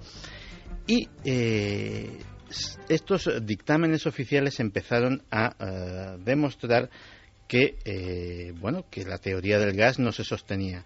De hecho eh, se encontraron de repente con frente con otra polémica eh, que estaban motivadas por motivos comerciales y que decía que en cambio que el gas natural sí que había sido el culpable. En determinados sectores, en cambio, y sobre todo la propia, la propia policía barcelonesa, empezó a barajar la posibilidad de que aquello se debiera a un posible almacenamiento o manipulación inadecuada de explosivos por parte de sectores de ultraderecha, de lo que se llamaba el terrorismo blanco en aquella época. Pues bien, el caso es que, eh, a pesar de que hubo un juicio contra tres ingenieros de la compañía suministradora catalana de gas y electricidad, eh, el sumario fue sobreseído de todas las pruebas, pues eh, la cosa se quedó absolutamente eh, desconocida. Pero eh, hubo cosas tan curiosas como que el sumario estuvo robado, fue robado de la propia audiencia y estuvo desaparecido durante tres días. Se robó el sumario de ese caso concreto, Santi. Sí, y fue, de hecho fue devuelto por un desconocido que lo entregó a, a unos periodistas barceloneses y en el centro de toda aquella polémica había una eh, curiosa, eh, un curioso tira y floja entre dos sectores del régimen de Franco. Eh, por un lado, se encontraba el sector más aperturista, el que, el que decía que había que tener una apertura económica, que había que empezar a hacer concesiones democráticas y que estaba representado por el industrial catalán Pere Durán Farel, que además, curiosamente, había sido el auténtico promotor del gas natural como fuente de energía en España. Claro, eh, sus enemigos, automáticamente los que eh, en aquella época se denominaban el búnker, los que eh, predicaban la autarquía económica y la absoluta mano de hierro a la hora de manejar el régimen, pues aprovecharon este asunto para pues presionar e intentar perjudicar a Pere Durán y eh, el caso es que entre unas cosas y otras, pues como la colza, como tantos otros asuntos de los primeros años de la, de la, democracia y los últimos de la dictadura, el caso es que la tragedia de la calle Capitán Arenas nunca, nunca, nunca se ha llegado a solventar. Nadie sabe qué ocasionó esa explosión que se llevó por delante la vida de 18 personas que dormían tranquilamente en sus casas.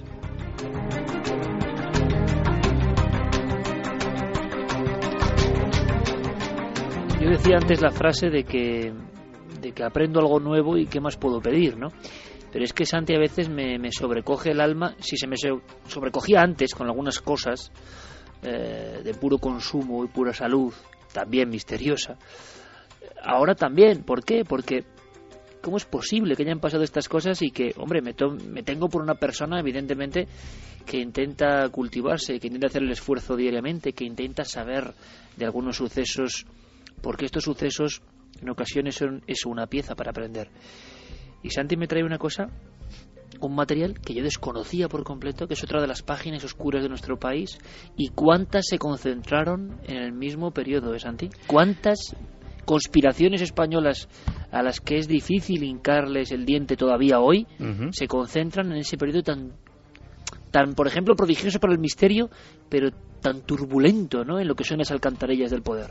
Fue una época en la que sucedieron demasiadas cosas y demasiadas en las que mucha gente prefirió mirar a otro, a otro lado en vez de eh, seguir el dedo de los que apuntaban el camino de la verdad. Fíjate que he dicho antes que en este, en este asunto fue, eh, fueron los expertos mandados por el Consejo Internacional del Gas los que eh, apuntaron, digamos, la dirección más cuerda y dijeron y demostraron de una forma absolutamente irrefutable y científica que aquello había sido fruto de una detonación, es decir, de algo, eh, de un eh, elemento explosivo, no de una deflagración, que es lo que se produce cuando hay una explosión de gas y eh, de hecho había pruebas tan evidentes como eh, los destrozos de la onda expansiva, el tipo de daños e incluso llegaron a determinar el foco de la explosión que no estaba ni en ninguna cocina ni donde había un calentador, sino en el salón de una de las casas.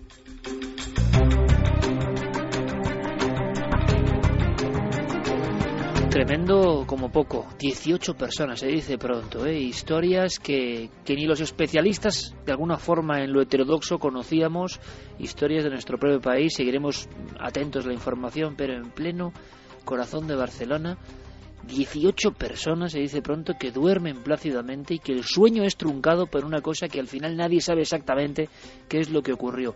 A veces, antes que da la impresión de que vivimos en un descontrol tan absoluto eh, y con unas normativas, ya no hablamos de la justicia, que sería otro tema, tan alucinantes que lo que no se puede ser es, es víctima, por desgracia.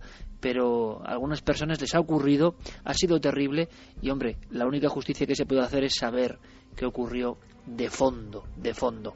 Eh, ¿Por qué no esbozamos quizá una sonrisa, Santi, que yo creo que viene bien después de un programa preocupante en algunos aspectos, donde hay que tomar nota, eh, porque nos va mucho en juego, y después de esta noticia tan, tan amarga también, ¿no? ¿Por qué no ponemos un poco de no sé, una guinda, una guinda, no vamos a traer otro hombre quemado, que, no es eso. No. Eh, pero sí que, sí que un amigo, sí que un amigo tuyo prácticamente, ¿no? Un pues amigo que, por cierto, muchos idolatran, ¿eh? Sí, de hecho siempre hemos tenido una cierta polémica a la hora de, si a este personaje del que vamos a hablar meterle o no meterle en los amigos de Santi, porque... Estaba en la frontera. Estaba en la frontera de hecho, yo siempre he sostenido que la información que da en sus libros y en sus intervenciones, los datos son eh, impresionantes y están muy bien documentados, pero luego otra cosa son las conclusiones.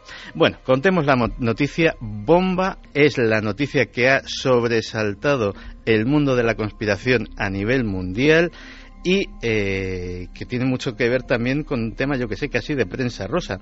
Fíjate, Iker, yo creo que el que un hombre se divorcie de su esposa aduciendo que es una lagarta, pues hombre, eh, políticamente correcto no es, pero es relativamente común.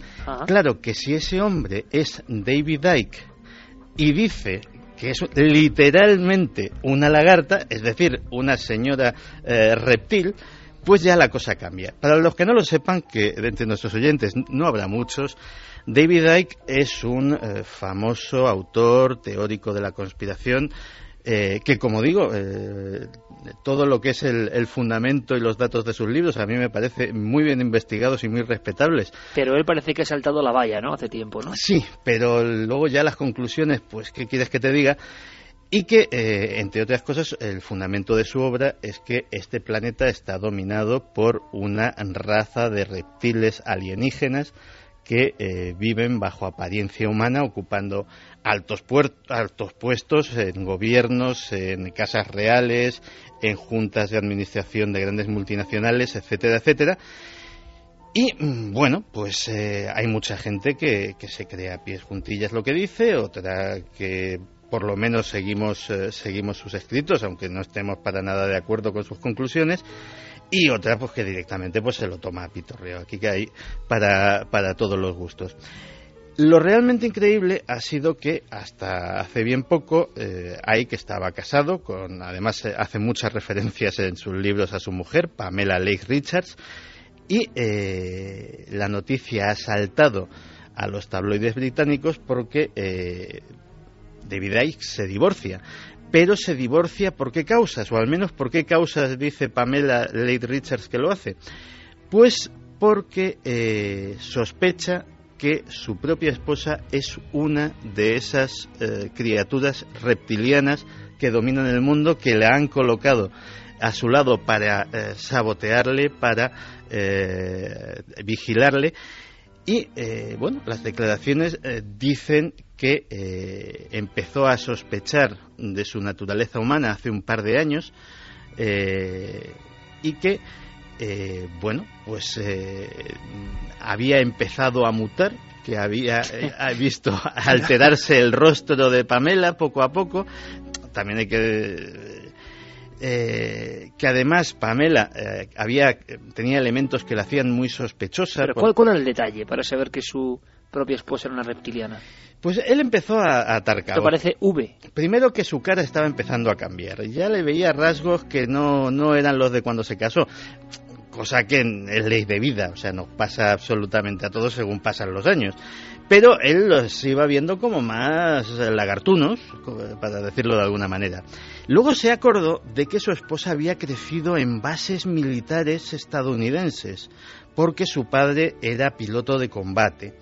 Y claro, como Ike cree que eh, el ejército estadounidense también está bajo el control de los lagartos cósmicos, sumó dos y dos y, eh, bueno, pues eh, decidió dejar a su mujer. Por supuesto, esto es lo que dice Pamela, porque Ike eh, básicamente eh, dice que se ha divorciado porque la tal Pamela eh, tiene un interés importante en los derechos de autor de sus libros que le generan pingües beneficios y en su dinero, que la vio muy interesada y que por eso la ha dejado. Así que la reacción en los medios conspiranoicos ha sido eh, que, bueno, que esto tal vez sea un oscuro plan de esos reptilianos para mantenernos distraídos en cuestiones superficiales, desacreditar al hombre que es su azote y seguir alimentándose de nuestra energía. Claro, el bestseller Ike está como una regadera o tendrá algo de razón. Esa es la cuestión que ahora mismo flota por esos mundos y conoce mejor que nadie Santiago Camacho.